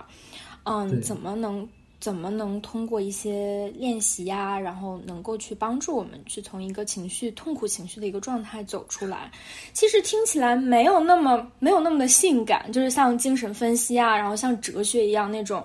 归根到我们活着的意义，那种能够讲好多特别让我们。啊、有感受的东西，就觉得这这很无聊，就觉像得这个就科学一样。我觉得这个挺好的，这个特别的好。哦其实说白了，这个很简单，大家都每个人都可以用，就是说白了就是发生一件事情，然后你的感受是由你的想法决定的。对的，那你的想法是怎么来的？你是可以重新定义这个事情的，你可以看到不同。我比如举个例子，这个也是我在旧时间的真实的发生的，就是我们原来有一个宝妈，对吧？她是全职宝妈，她带孩子的时候有一个时间段，她记录成了拖延的时间、内耗的时间。为什么呢？她记录的是陪孩子锻炼，就这几个字，陪孩子锻炼。然后呢，她我跟她复盘的时候，我说：“哎，你怎么跟孩子锻炼的时候这么痛苦呢？”她说：“我觉得我的时间都被他占走了，就是有那种感觉，就是。”不太情愿的感觉。后来呢，呃，我我们就沟通嘛。其实我们是有一些方法，就是说能够去重新定义这个事情的。结果他重新定义了一下，他把这个事情啊，还是那件事情，他给他换了一种记录的方式，叫做亲子时光，然后记录成了无忧休闲的时间。结果呢，他之后再去跟他孩子锻炼的时候，他就觉得哎不一样了，感觉好轻松，好快乐呀。他愿意去做这件事情，而且他真正在锻炼的时候，他也会觉得，嗯哼，这也是我的时间，我们的亲子时光，我要积极一点，去创造一个美好的回忆。这只是我们通过这个记录内容上的不太一样，嗯，改变了他的想法，然后他整个感受改变了，感受改变了，行为也改变了，那就是这是我的那个时间记录一个小例子吧。对我特别同意，就像你说的，就。环境当中发生的东西啊，然后你你对他的一些诠释、你的想法、你的感受、你的最终还有一个行为，其实这其中的一环发生了改变，你整个的这个状态都会发生改变。有的有的时候，我们经常会想说，我我可能要成为一个更更在在心理上更健康的人，或者我要处理掉一些之前的创伤，或者是一些心理上的问题，我才能够开始去。做一些事情，或者我要先忍受痛苦，我才能走到哪儿。其实，其实那个就那个真的很痛苦，就不需要先忍受痛苦才可以达到什么。我们可以立刻现在就做出一些，嗯，能够帮助自己的事儿吧。从现在就开始感受稍微好一点，然后你才能。我觉得有一件事情是人人都可以去做的。我就是一个。就是专门推广这这类事情的人，我是一个 自夸推广大使。哦，我很喜欢你的那个想法。就你想想看啊，就是说很多人现在其实有的挺卷的，或者就是说现在有些人说这个时代很卷嘛，就很多人也其实挺希望自己能够活得更更更精进一点，对吧？每天去复盘自己做了什么。我我确实有一些朋友，他们每天会用那个 Flowmo 呀，或者是公众号去记录自己的思思考，今天的一些复盘，然后有很多的，就是这个哪哪哪块可以改进，哪块可以提升的这种的。那这类的复盘，在我看来，或者说我会把它称之为，我会把它定义为否定复盘啊，就是说对自己的一种否定，今天哪儿没有做好这个那的，哪里需要改进，本质上就是一种对自己的一种否定和批评嘛。嗯，那我会比较推荐大家，以及我确实我自己也在做，我在让我的那些学员也去做的，就是肯定复盘，就是自夸，啊，就是说每天睡觉之前去夸一夸自己，就今天哪里做的比较好的，嗯。啊，你我我没有任何的限制啊，没有说你要写几条啊，或者是你写什么内容都可以，关键是什么呢？关键是我希望你在一天当中结束的时候，或者说你在晚上。临睡前的几个小时的某一个时刻，你能够抽出一点点时间，哪怕是十分钟、五分钟，你去把注意力集中在今天，你觉得哪些事情你做的很好的，你可以认可自己的事情上。嗯嗯，这件事情特别的重要，因为其实很多人啊，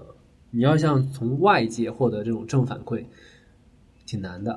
嗯，或者说，对，或者说，可能你今天你确实没有做什么让别人能够值得称赞的事情，但是呢，你可以自己称赞自己，这是完全可以的。甚至一些很小的事情，比如说我们之前有一个有些宝妈，她就夸，哎，今天给家人做一做了一个美味的这种菜，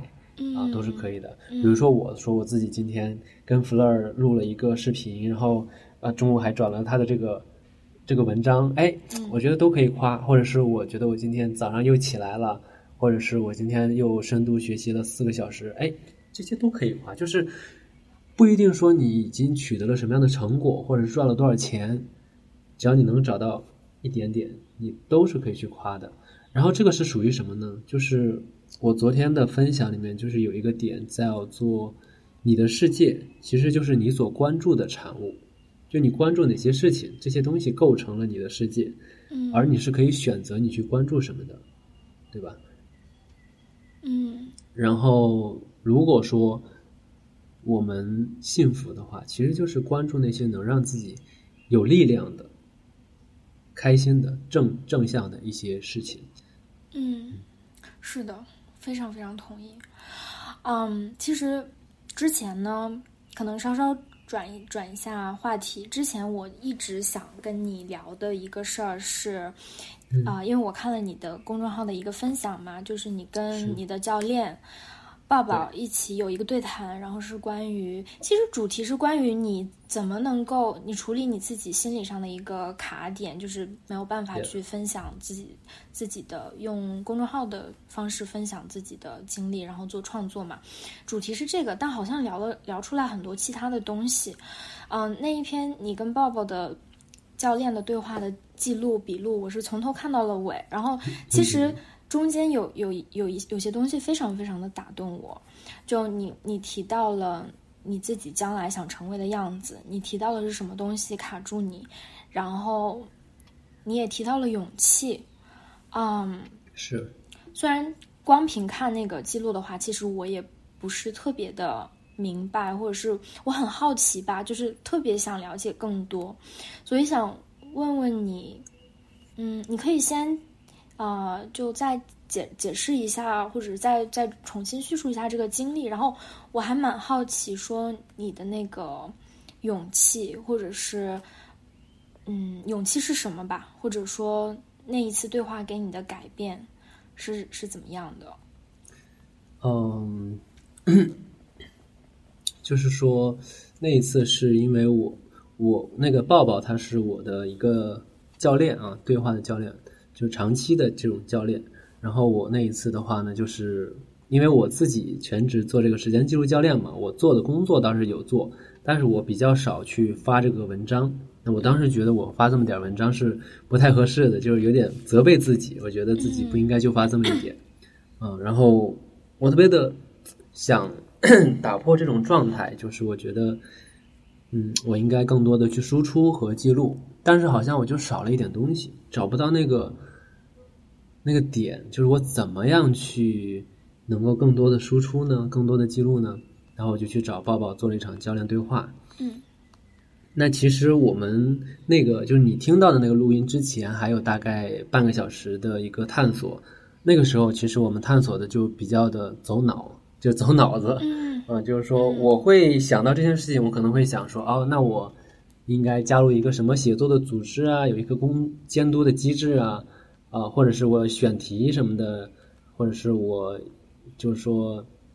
关于如何更多输出的这个具体的一些方式方法，在探索这些东西。但是我们在做对话的时候，这些东西其实并没有引起真正的走进我的内心里边。，OK，啊，然后对，当时抱抱就说：“那我们换个方式，就聊聊，呃，你想成为的那个样子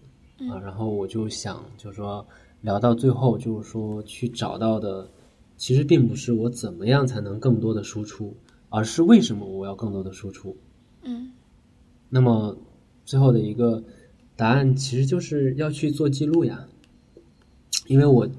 说了，我是从二零一五年开始记录时间的嘛，然后其实整个过程当中，其实我一直没有这种输出和记录的意识。我虽然记录时间，但是我很少去记录自己在这个过程当中的一些所思所想，所以我经常会有一种感觉，很后悔，就觉得啊，时间过去了，我都没有去把这些东西给记录下来。大家都不能够理解我，或者说，大家可能已经不会知道我到底是怎么走过来这条道路的，我是怎么样探索的。嗯嗯，然后当时抱抱的话呢，他是给我做了一个创造体验，就是让我体验了一下，让我跟未来某一个时间点的瑞吉，就是说我已经活成了我充分想活成的那个样子的瑞吉，去做了一场对话。然后我把我的困惑跟他就那个瑞吉说了。你你先分享一下那个瑞吉长什么样子？嗯，那个瑞吉其实是，就你你看不出他的年龄来，然后就是眼睛特别炯炯有神，然后呃状态比较的稳定淡定吧，然后身体也比较健硕，然后他是在一个那种咖啡馆里面去做分享，啊嗯他就是已经是一个比较成熟的那种自由职业者，啊、有自己的完善的产品，然后非常稳定的会去输出一些内容，去帮助大家传播自己关于记录时间的思考啊，帮助大家更好的管理时间，或者说呃、建立秩序的这种生活。是一种就是很内在、内外很稳定，然后比较自洽，然后嗯，很很有很有自信，或者说那种游刃有余的去在工作当中去展现自己的那种状态对嘛。对对对，是一种就是活出了生活的掌控感，就是主导权的那种，就是他对于自己的想法是非常的坚定的啊，然后当然也可以接受一些不同的看法，他可以理性的去探讨，嗯，很自信的那种状态，对。OK，然后对，然后当时我是跟他说了我的困惑嘛，对，然后他就跟我说了四个字，一开始他就说为你自己而写，为你自己写，对，就是说，当时我听了这句话，其实还是挺触动的，因为可能现在，比如说，因为我接触一些做这种个人 IP 的什么这些老师，他们的有一些观点是说，哎，你要提供价值啊，你写一篇文章要输出什么价值，让这个什么有这个呃读者有这种获得感呀，有收获啊，有共鸣呀，有这有那呀，对不对？但是那个瑞吉跟我说的是为你自己而写啊，首先是对，首先是为你自己而写，这是第一点。然后当时我是还是有点弱弱的问了一句，我说：“那还来得及吗？”嗯然后他说：“当然来得及啦，你这才哪到哪儿呀？你这不才记录时间七年吗？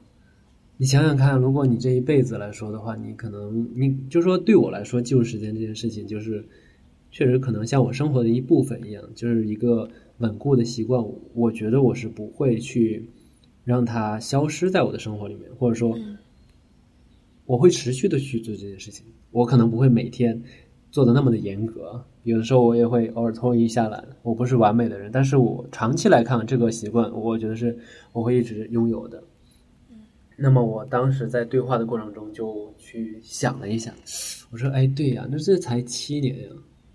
如果说我活到八十岁的话，那不是还有五十多年、五十多年吗？那五十多年，就是我比划了一下，我比划了一下，我一看，如果我用两只手有一个距离的话，可能我现在所在的位置还很靠前，很靠前。哦是那为什么会觉得晚呢？对吧？嗯我觉得不晚，就还是可以去记录的，因为其实这个是有一个怎么说呢？有一个前就是前前面的一个剧情，因为这是我跟抱抱做的第二场对话。第一场对话里面，我的那种困扰就是我做一些事情吧，就是总是会等，老是想等一个最好的时机。呃，嗯就是等来等去的，就是结果呢，总是等不到那个最好的时机，或者说，当你意识到那是个最好的时机的时候，已已经经错过了。晚了啊对对对，然后那，但是，对对对，就很多时候你想做一件事情，你总感觉哎，我要先做了这这个日子也那个这个这个太 太普通了，这个点我应该等一个什么哦特别好的点，然后去做。哦然后当你真正意识到那是可能是一个好的点的时候，已经过去了。哦或者说很简单的，比如说我想跟你弗洛尔，我想跟你约约一个这种录播课。如果我说我我前几天没有给你发那个消息，那我可能今天也不会发，我就觉得。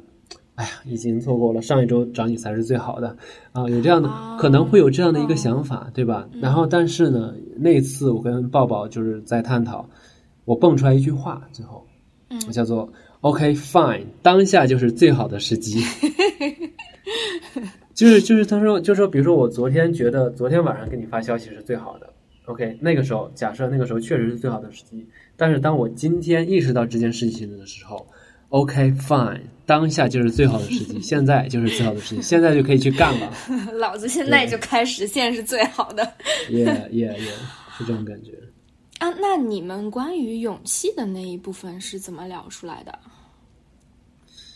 勇气的那一部分，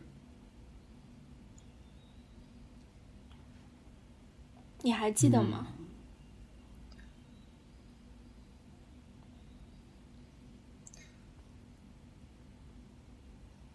我记得我当时就是说，希望自己能够更多的勇敢的去表达吧。嗯嗯，OK，嗯，对这一部分可能是我的一个代入吧，就我看到这一部分还蛮有感觉的。可能我的一个代入像是在公共平台上表达自己，其实是蛮需要勇气的。像我那天跟你说，特别是特别是在袒露自己的不足或者不好或者是脆弱的那一部分的时候，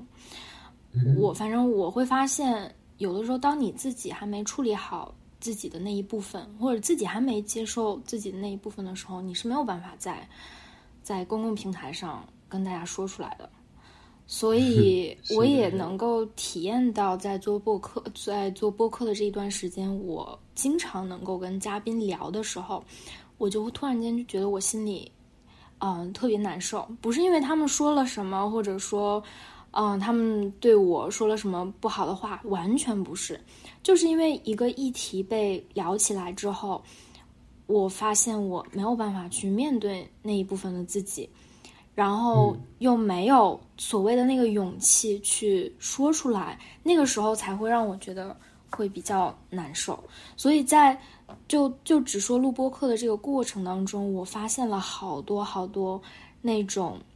我自己没有办法处理好、没有办法有勇气说出来的事情，并且发现他们之后能够帮我去，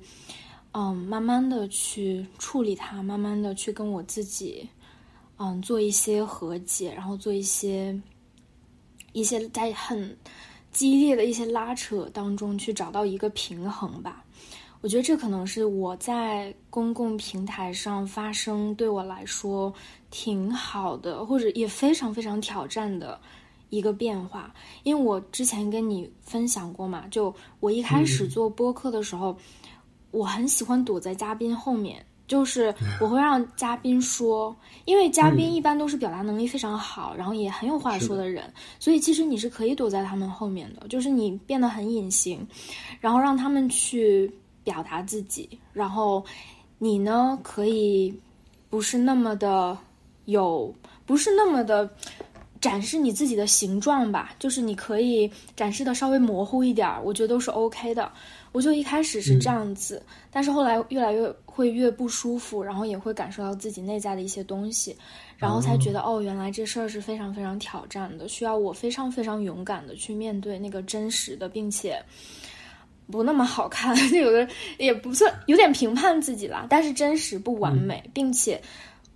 不知道说出来大家会不会就不喜欢我了，或者我觉得我是不是就是一个。没那么有价值的人了，那样的一些自己的部分吧，我觉得这这可能是我对勇气的一个理解，嗯，所以看到你的那一部分，我会可能有些代入吧。嗯嗯，对，我觉得其实确实就是我们去记录我们真实的样子，嗯，这个。就是一种勇气，或者说，去追寻自己想要的那个念头，就是你你是怎么想的，你就去怎么做。我觉得这也是一种勇气。嗯，还有就是记录一些自己可能很糟糕的时刻，就是说我我也有去年其实五六月份的时候吧，去年差。啊，差不多去年这个时候，我是其实完全处于一个非常糟糕的一种状态的，就是糟糕第一轮、第二轮和最后一轮。哎呀，就是应该说，就是说去年的这个时候是我糟糕的第一轮吧，因为是我嗯辞职之后真正的我觉得开始滑入低谷的时刻，就是这个这个这这个时候。哦，OK。对，因为我当时其实原来是在北京那边工作的，然后后来。回到了老家，一个小江西的一个小县城，嗯，在那里，我当时想的打的如意算盘是这样的，我觉得这个也可以跟很多想做自由职业者的朋友们提个醒啊，就是我当时想着说，我如果在老家去做这种自由职业，这样的话我就没有什么成本，对吧？我可以一个月一千块钱就够了，这样的话我就可以去探索，我可以探索一年，我也只要一万块钱，啊，想的是挺美好的。但是实际上，我真的回到了老家之后，我就发现有遇到一些问题。一个就是在老家完全没有任何的氛围，没有正反馈，嗯，我就没有办法获得能量。我感觉我的能量是没有任何的供应。然后在家里面待了一段时间之后，会有一种莫名的压力。这种压力不是你来自于你自己的，而是来自于父母的。嗯，就那段时间，我就感觉他们很为我操心。嗯，就是总觉得我好像在啃老，或者是觉得我不务正业，不知道我在干什么。哦，嗯，然后比如说，我就感觉我去吃饭的时候吧，我都不敢跟他们对视。我一一看我妈看我那眼神，我就感觉自己是个废物一样，就感觉好像我这个人就这两个词我也很经常糟糕听到。是吗？是吗？他没有说没有说这样的话，只是你的感受是觉得啊，我原来这么糟糕呀，哦嗯，找不到自己的价值啊，那个时候，对不对？然后那个时候，假设你确实就我我那个时候确实也就是说，嗯，没有什么就是客户，那个时候也没有说做起来什么的，就整个人就是像被抽干了一样，就没有能量。然后呢，一吃饭的时候就就感觉自己无形中被架着了，然后，嗯而且那段时间就发生一件事情吧，就是，嗯，我爸妈呢也是为了我妹妹去回到老家去照顾我妹妹的，然后相当于他们也是暂时短暂性的失业了嘛，所以说他们也挺有压力的啊。然后他们那段时间没有工作的话，就把压力传导在我身上，所以就会出现经常会盯着我说：“哎，你去找个工作吧，去找个这种现成的工作，上个班吧，怎么这样的？”就是会老是想插手我的生活，然后这就会让我很不爽啊。然后当时我就想着给他们去开个店嘛，然后就本来是给我爸去开一个店的，结果就开着开着，他们就有点想让我去坐班啊，让我去去当那个店的老板。那我当时就是说，我我当时的话就是去去那个店里面坐着，我我差不多跟我爸是轮换着来的，就是比如说我待半天，他看半天，然后我就觉得我在那个店里面，然后完全我就是一个没有灵魂的人。我觉得我就不适合我就不在那里。对我就是行尸走肉，就是说理论上来说，我在那里是可以看书啊，可以学习或者做很多的事情。但我真正到了那里，我压根儿什么都不想干，我就感觉我就只想刷手机麻痹自己，然后看看视频、看看抖音那样子。就慢慢的，我也就是重新开始去打游戏啊，就是说去年这段时间的话，我过的是一种非常混乱的一种生活。那段时间我都无法面对自己，以至于我有差不多一两两两两个月左右的时间吧，我没有去记录时间，因为我感觉整个的生活无法去面对。每天就像真的是行尸走肉一样，就是就是可能我上午会去看一下店，嗯，然后下午就回来就吃点东西，吃完东西就开始打游戏了，然后晚上可能又去送个饭，送完饭回来之后我就吃吃完饭我就又去打游戏了，就是钻进房间里面那种，然后就会去一直打到凌晨两三点，然后还叫个外卖，有时候可能打到四点，然后早上呢也不吃早饭，就是我我我妹妹就敲敲门啊、呃叫我起来，然后我可能就是熬夜熬到这个，就是说早上九十点才起来，然后又去看一下店，然后就是好像那种生活就变成了这样的一种循环。嗯就是那段时间，我是属于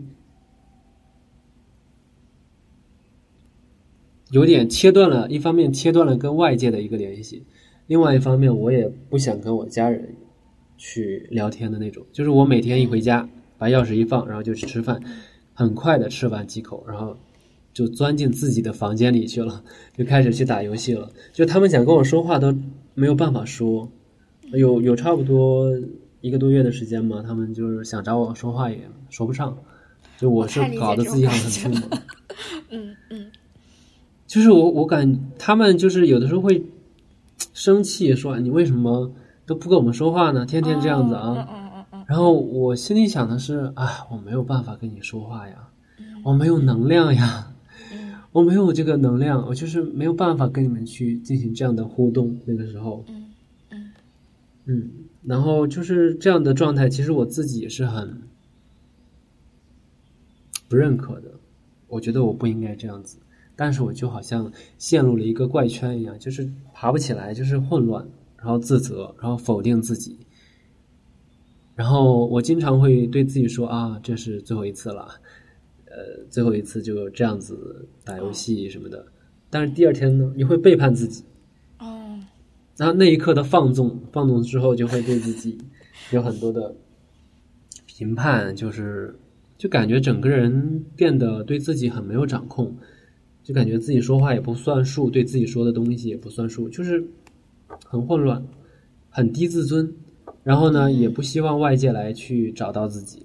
嗯我感觉生活一下子失去了意义，我记录时间也不记录了，我自由职业探索也不探索了，整个什么就是好像真正那些重要的东西全丢了。嗯然后真的就像是行尸走肉一样子去生活，而且那个时候我也接受这，就是有一点倾向于接受了这种沉沦，就觉得哎，这是我的生活嘛，那我想怎么浪费就怎么浪费我的青春，哦我想怎么嗯。虚度就怎么虚度，嗯。对，然后，但是有一天，我正常的就是去看店，然后我刚到那个店里的时候呢，突然收到了我妹妹的语音消息，就我妹妹很生气，她就说：“她说你最近怎么这样，这么颓废呀、他好可 真的爱呀、他就直接这么说的。她说：“你最近怎么这样这么颓废呢？刚刚爸在等你半天，然后吐槽了一下，然后她最后说了一句：她说你看，她说你你你我的我太气了，气气气死我了，气得我玩手机都玩不下去了。”对，就是他说他他说就是他说他玩气得他手机都玩不下去了，然后我当时挺震惊的，挺震撼的，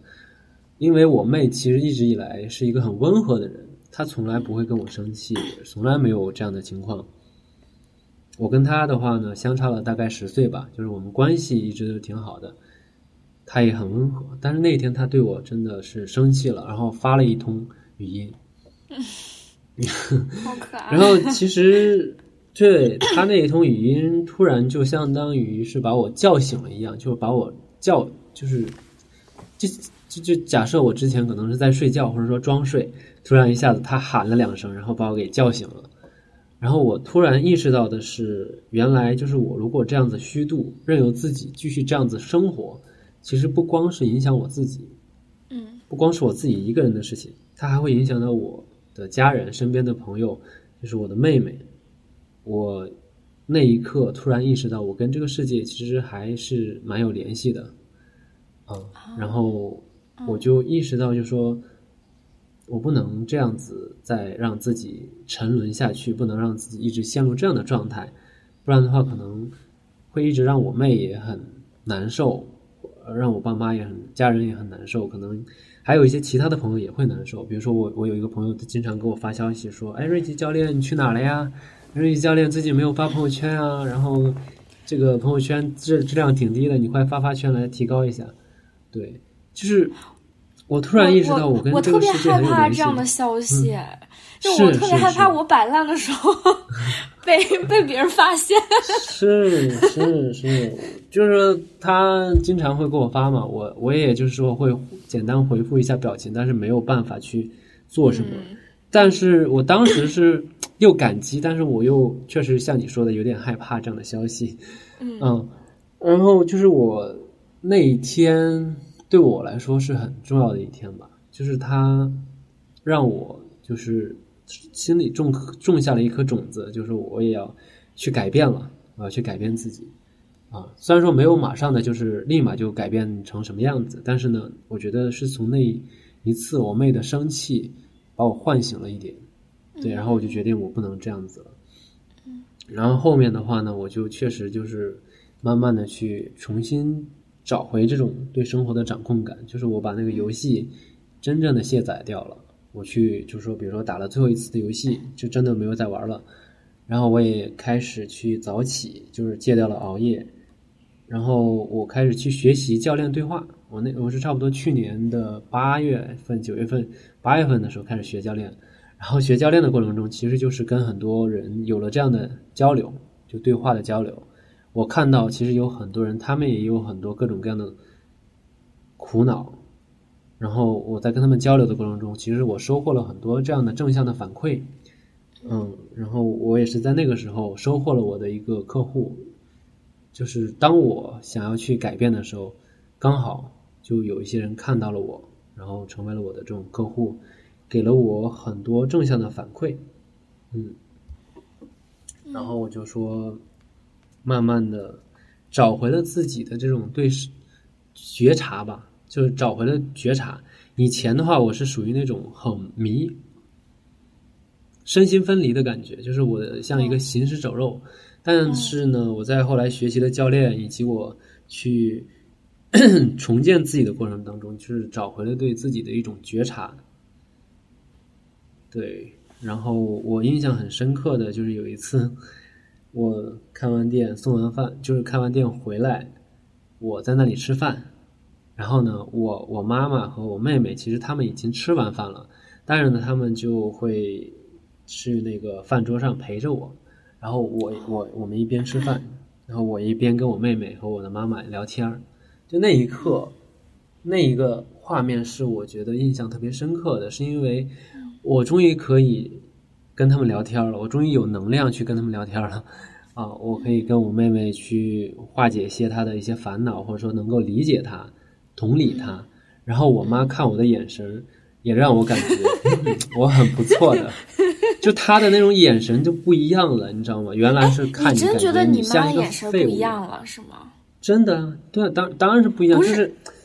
以前的话，他就像你感觉你好像是个有问题的人，你就是个废物，或者是你这样下去要废了。但是那一次，我跟我妹的聊天是我是比较积极主动、有掌控性的，我会很同理我的妹妹。可能我我妈跟我妹一些沟通是有点无效的啊，就是她可能我我妈有一些自己的那种这个，比如说想法的，她想加个加在我妹妹身上，但是我妹是不接受嘛。但我跟我妹妹沟通的时候，其实是我不会说强加一些道理上去，而是会运用一些方法，比如说教练的式的沟通啊，然后同理啊这一类的。那我我我跟我妹沟通的是很好的，但我妹我妈看我的时候，那种眼神、那种状态都是不一样的，是微笑着就觉得啊，这是我的孩子，真不错。就对，所以在你状态稍微好一点，你跟家人的相处比较嗯比较顺利的时候，其实你妈妈看待你的状态也是有所改变的。对对对，当然了，就是说我我那个时候突然就意识到，其实为什么我们我说要去重建秩序那么的重要，是因为当你 OK 了，当你状态好了，其实真的你自己能做很多事情，而且你能够去影响到你身边的人，让他们。也有不一样的感受和体验。那你想想，其实之前我那样的状态，我妈虽然说说觉得我是有有有那样的眼神，那其实她也是很难受的、很不爽的，对不对？那我变好了之后，其实她也是内心还是挺开心的，觉得哎，最近确实挺不错的。你会觉得之前你状态不好的时候，你妈看你那个眼神，你会觉得自己是个废物？你觉得？他会真的那么想吗？或者他真的是那么看你的？呃，我我不知道，我不知道他是不是那样 那样看我的。但是我觉得可能只是一种情绪吧，他不涉及这种，他不是说对方的，他不是说真的从意识上就觉得你是个废物，只是说呃。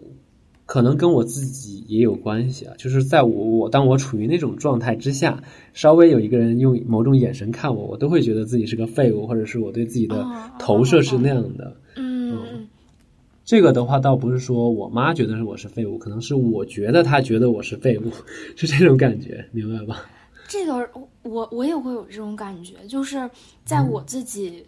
对自己的感觉不好，然后有很多否定的时候，我不能跟我妈视频，我就是跟我爸妈聊天视频都都不行，就我会回避他们，因为因为真的是看到他们，就假假如说他们即使是笑脸相迎的，然后问我说：“哎呀，姑娘啊，今天吃了什么呀？”什么那种，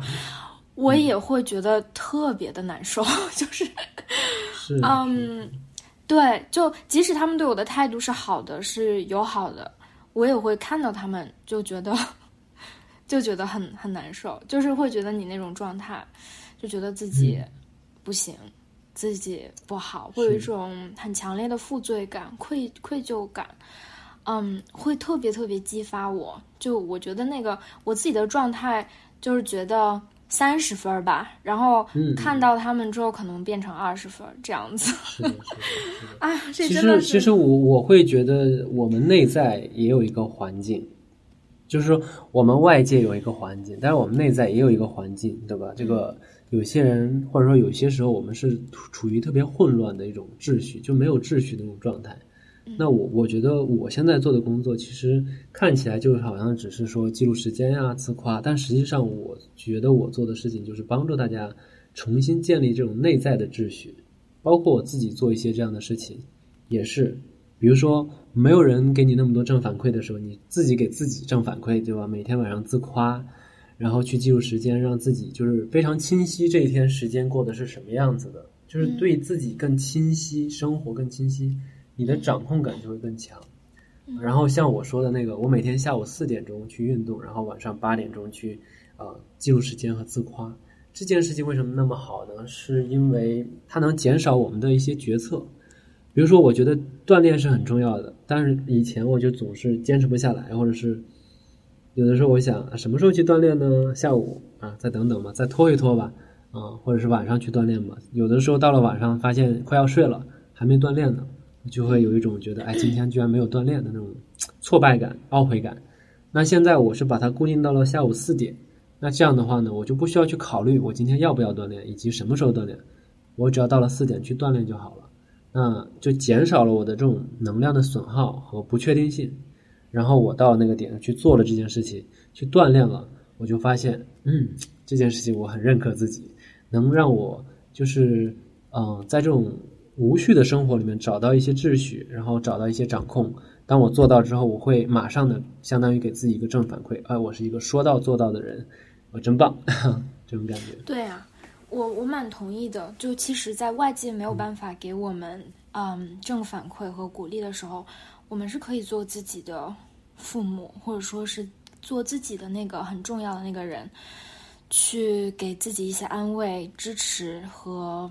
一些那种慈悲、慈悲之心的那种感觉。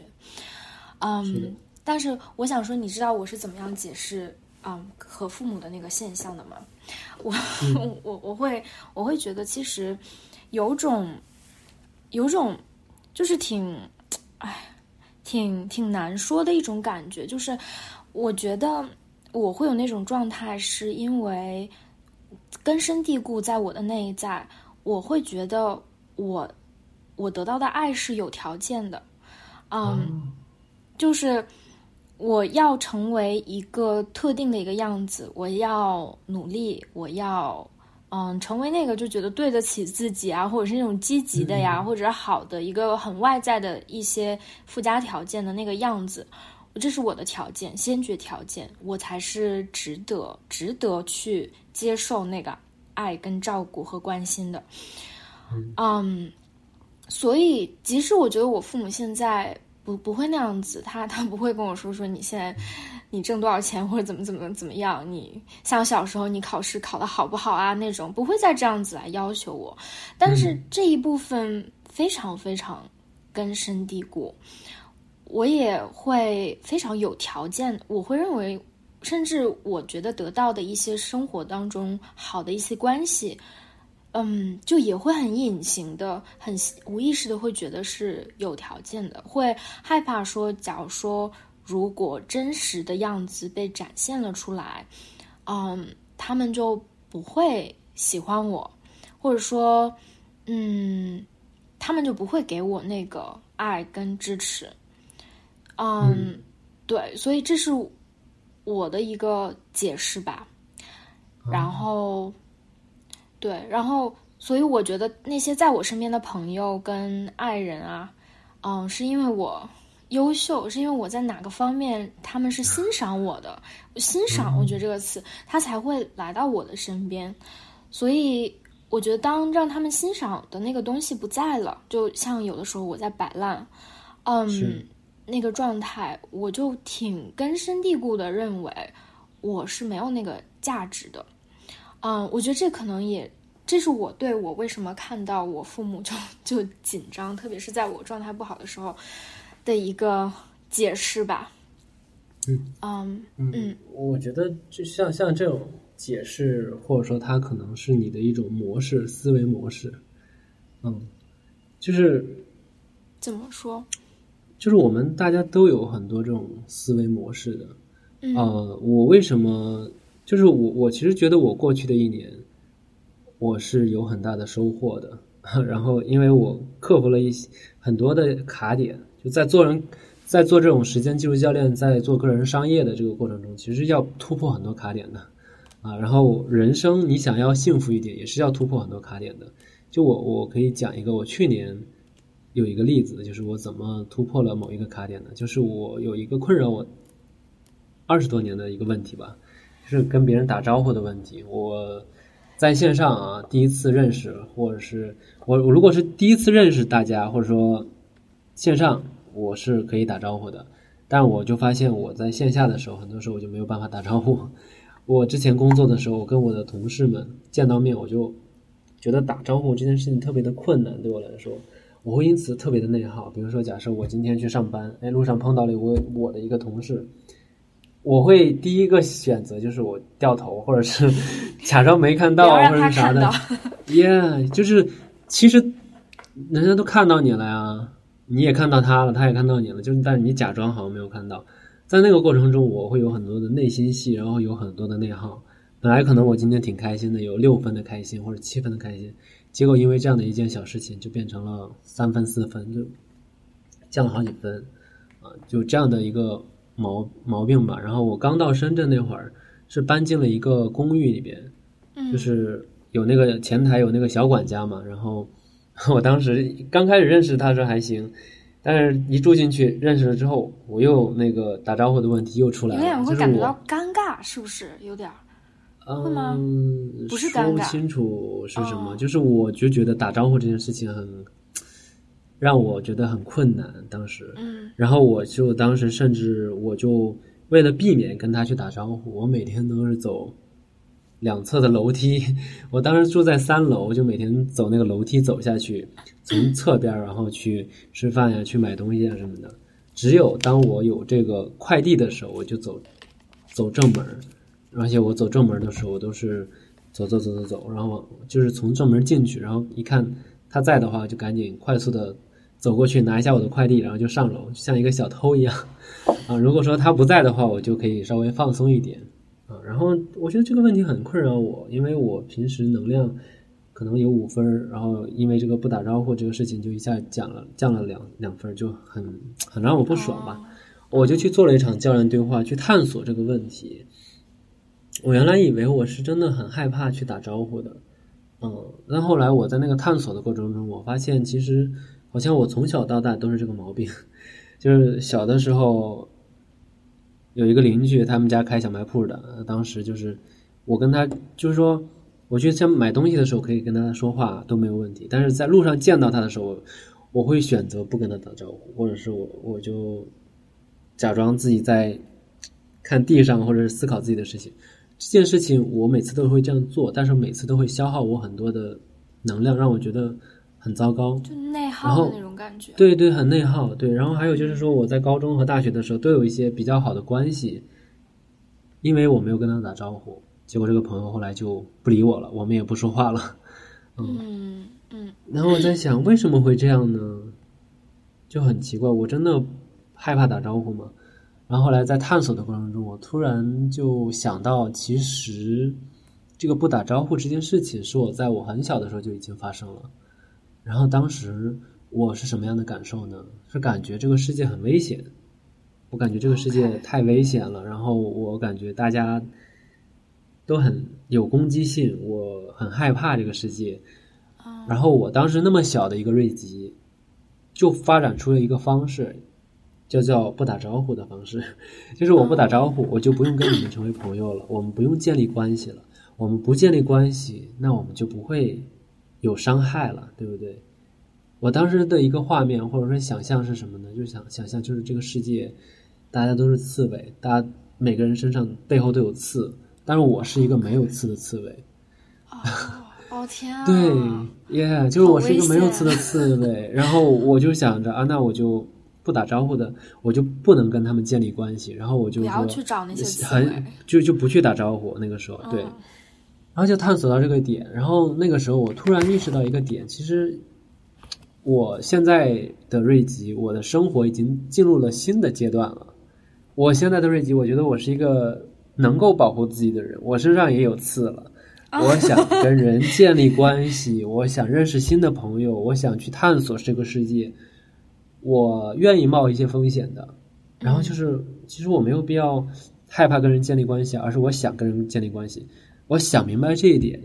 我意识到我的生活其实已经走入了一个新的阶段，而我以为我还在原来那个模式里面，我的行为还在原来那个模式里面，但我的生活其实已经走到新的一个阶段了。当我意识到这一点的时候，我就意识到，其实我害怕的并不是打招呼，嗯，它只是我的一个幌子而已。我真正害怕的是建立关系，我害怕别人伤害我自己，我害怕自己保护不了自己。那那一次的觉察就让我意识到，哎，现在我已经是有能力的瑞吉，我能保护自己了。我也很想去认识朋友，我也想去交流，那我是不用害怕的。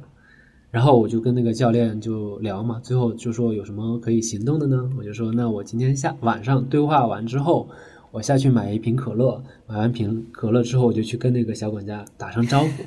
嗯那个时候我已经住进去差不多两星期了啊，然后我就去买了一瓶可，呃，雪碧，呃，对，雪碧。然后当时我就去找那个小管家，我说嗨，就打个招呼嗨，然后他他啊没想到他也挺热情，他说 hello hello，然后我就问他，我说那个咱们这个 WiFi 是多少呀？你找了个借口，找了个理由。没有没有没有，我真的不知道 WiFi 是多少。那个时候 OK，好，就是我住进去两周，我都不知道那个一楼的 WiFi 是多少。啊，就说明我们真的就没有，对，真的就没有什么联系。然后我就跟他打声招呼，然后聊简单聊了几句，我发现真的是 OK 的，没有什么问题，没有什么问题，有什么伤害呢？跟他简单说了几句，然后我就拿我拿着我的这个雪碧，然后坐在那个凳子上，然后拍了一张。我感觉那一刻真的好爽，好放松啊！就对我来说，可能可能对于别人来说，哎，这算什么嘛？就平时打招呼什么都很溜，对吧？但对我来说，就是一个很大的突破。嗯，然后从那之后吧，我就基本上很少走那个侧门了，我都可以从正门走来走去的，然后也可以跟那个小管家呀，以及我们的老板娘啊，甚至我出去一个店里面吃饭，都可以跟他们打招呼，都很好，都很自然。对这件事情，对我就没有内耗了。对你觉得你会，你这个状态会一直持续吗？你会偶尔还会偶尔会。掉到那个是这样旧状态里的，面？是这样的，就是有的时候我就相当于一个心魔一样，它还是会有那个模式在的。但是这个时候你就需要有意识的告诉自己，唉，这事儿没什么大不了的，我是一个有能力的瑞吉，我也是有刺的刺猬，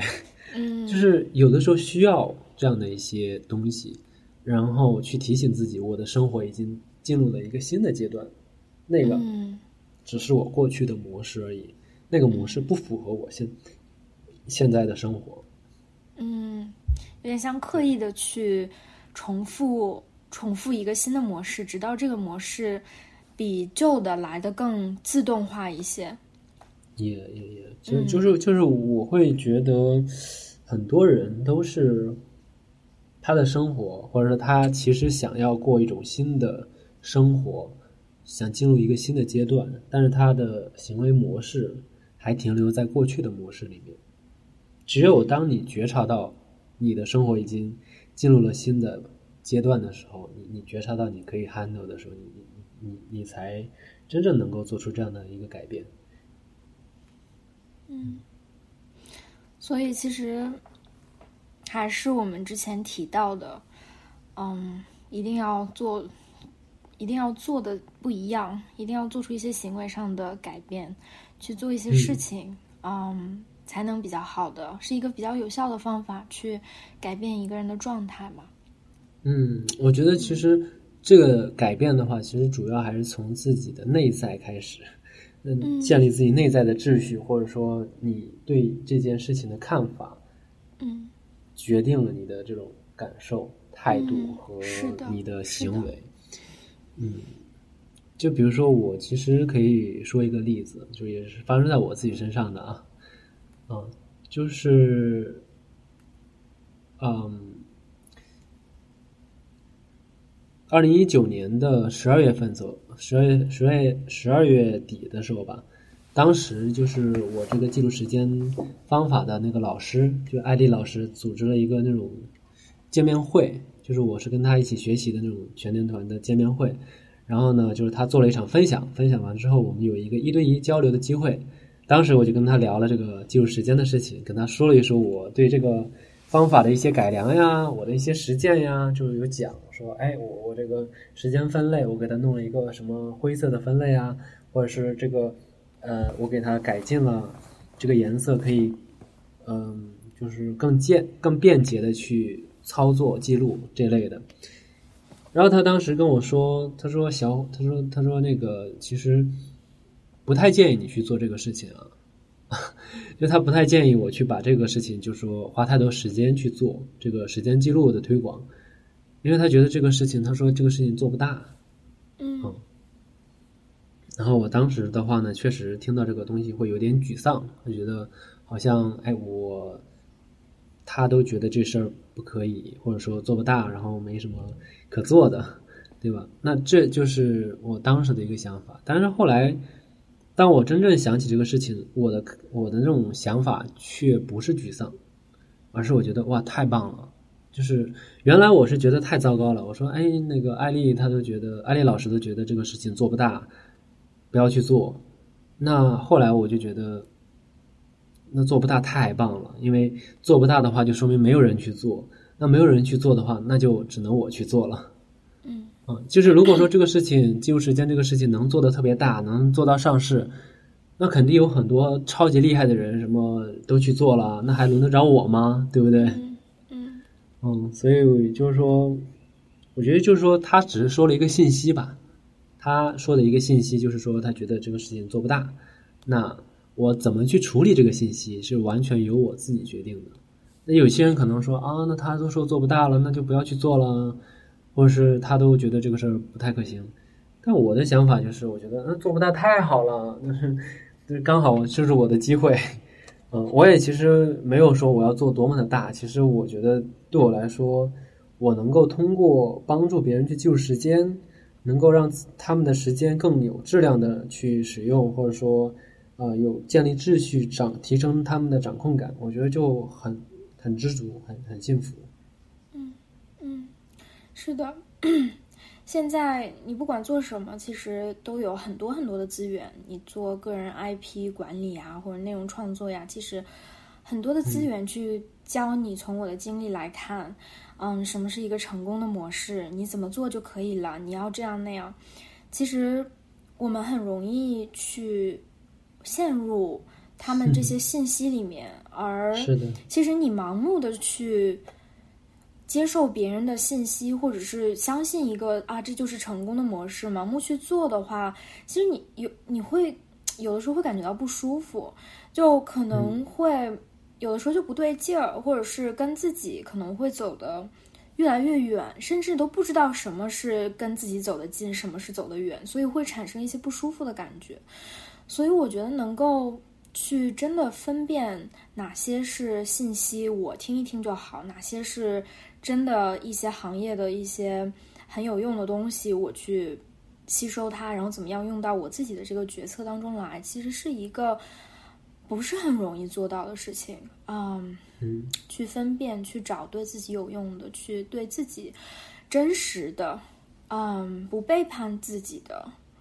那那一部分，我觉得是蛮难的，可能也需要去尝试一些错误啊，去一些嗯。多走一些路会发现吧。对对对，我其实也是走了很长时间啊。就之前有人 有一些有有有一类的话题特别火嘛，就是怎么找到你热爱的东西，或者怎么找到你喜欢的东西。我觉得我就不是找到的，而是发现的。就是我可能在大学的时候，我就去找尝试很多东西啊，比如说什么 FPA 性格色彩呀，呃，这个什么心理学呀，我也关注啊。那个时候还有什么这个导游啊，这些我都关注。那最后我发现，哎，我一直在做的事情，我真正一直坚持能去做的事情，而且能从中获得很多能量和快乐和动力的事情。就没有任何经济回报的时候，我依然愿意去做的事情，这就是这个记录时间这件事情。嗯嗯，我就发现，哎，真的就是他，就是我可能找的时候我都没有意识到这件事情，我可能就是看了很多其他的事情，最后突然发现，我真正能做好的、能够坚持下来、能够做好、能够通过这件事情帮助别人的，那就是记录时间这件事情。当然，现在的话，我觉得。嗯，还有很多其他的一些，就是我不想说天天把这记录时间，也也也，就是 就是说我我的意思是说，我不太想就是说天天把记录时间挂在这个口边，而是说，我觉得它只是一个工具，然后能够让我们对自己生活更有掌控感、更清晰。嗯，当然，我们还有其他的工具啊，或者说比如说自夸呀，这也是一个部分，对吧？是的，就是就是，我觉得整体上我们的目标是什么呢？我觉得目标就是让我们的内在更加的有秩序。就当你状态好了，其实你身边的人、你家人、爱的人、朋友都会因此活得更更加的有质量，更加的开心。嗯，我我真的我也有这样的体会。就我觉得，只只要你把你自己的生活过得淋漓尽致，或过得你 你真的就觉得很享受。其实怎么样过都是好的，嗯，是。让让我我之前就可能就最近这一段一段时间吧，就是蛮喜欢把我喜欢心理学呀，然后想做心理咨询师，可能会比较确信一个这个职业道路，然后自己会有很多的安定感，就会很把这件事儿做给我自己化成一个很确定的一个模式。嗯，我也知道，我可能这这辈子就做这个了，就可可能有这种感觉。嗯嗯，我也我也觉得这个状态是好的，但是我觉得我最近有一个想法，就是我看到，嗯，我们之前播客的一个嘉宾 K K K Cass，嗯，他。经常在朋友圈分享他自己的感悟。有的时候他看了那个呃奈飞的那个《Selling Sunset》，然后他说他他就想象说，哎，我干嘛不去加州好莱坞做个房地产经纪人？然后他查能挣多少钱，然后需要什么执照？就其实我蛮受鼓舞的，就能找到一个自己比较有自己有呃享受的一个工作跟职业方向当然是好，但是不要把自己的生活被那个东西所圈住了。生活有很多很多很多的可能性，可以去做，可以去卖房子，可以去，我不知道，你就什么都可以，就没有必要把那种哎什么三天打鱼两天晒网啊那种，你不能总做一些啊呃就是那种坚持不下来的尝试啊什么，不要把这些框架的东西作为你怎么样生活的一个引导。其实只要你自己开心，你自己觉得这是你想。想活活这么一次，想用你自己最有价值的这个生活跟时间最有价值这个方法，我觉得都是对的。嗯，对我对就蛮喜欢这一点。对，其实最近我看了一本书，在这一块我还特别有感触的。这本书叫做《创造有意义的工作》。嗯，这里面对于工作有很多不同的定义啊。就是说，我们传统关于这个工作的话，就会认为。工作的话就是一份工作嘛，一个人只能一次做一个一份工作。嗯，但是他认为就是我们其实可以有多份工作，这是第一个点。第二个点，很多人认为这个工作其实就是一份能够有收入的事情。如果这件事情你有收入的，那就是你的工作；这件事情没有工没有收入，就不是你的工作。比如说你做咨询师，你做咨询师有收入，那这就是你的工作；你做播客没有收入，那就不是你的工作。但他认为不是这样的。哦。他认为什么是工作呢？工作就是你去探索和表达自己的生命意义，这个是你的工作。嗯，也就是说，跟你的收入没有关系。那这样的话呢，就是说你去做播客，它是不是在表达你的生命意义呢？你写你的公众号是不是表达你的生命意义呢？可能你去做一些这种呃这个工作坊，或者是你去做一些志愿的活动，都是表达你的生命意义。那这都可以算是你的工作。当然，其中有一些可能是真正能够最后也能够产生一些收入的，嗯。但是，嗯，他我觉得他那个点我是特别的认同，特别特别认可的，就是你不一定是跟收入挂关挂钩的，嗯。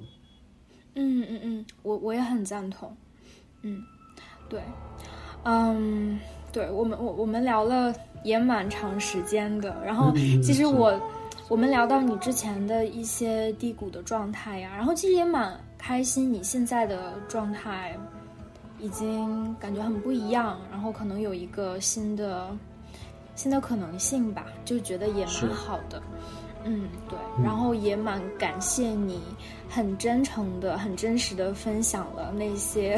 摆烂的，那些很就是可能在嗯外人看来可能没有那么光彩的，没有像你昨天的时间记录那么 光彩的瞬间。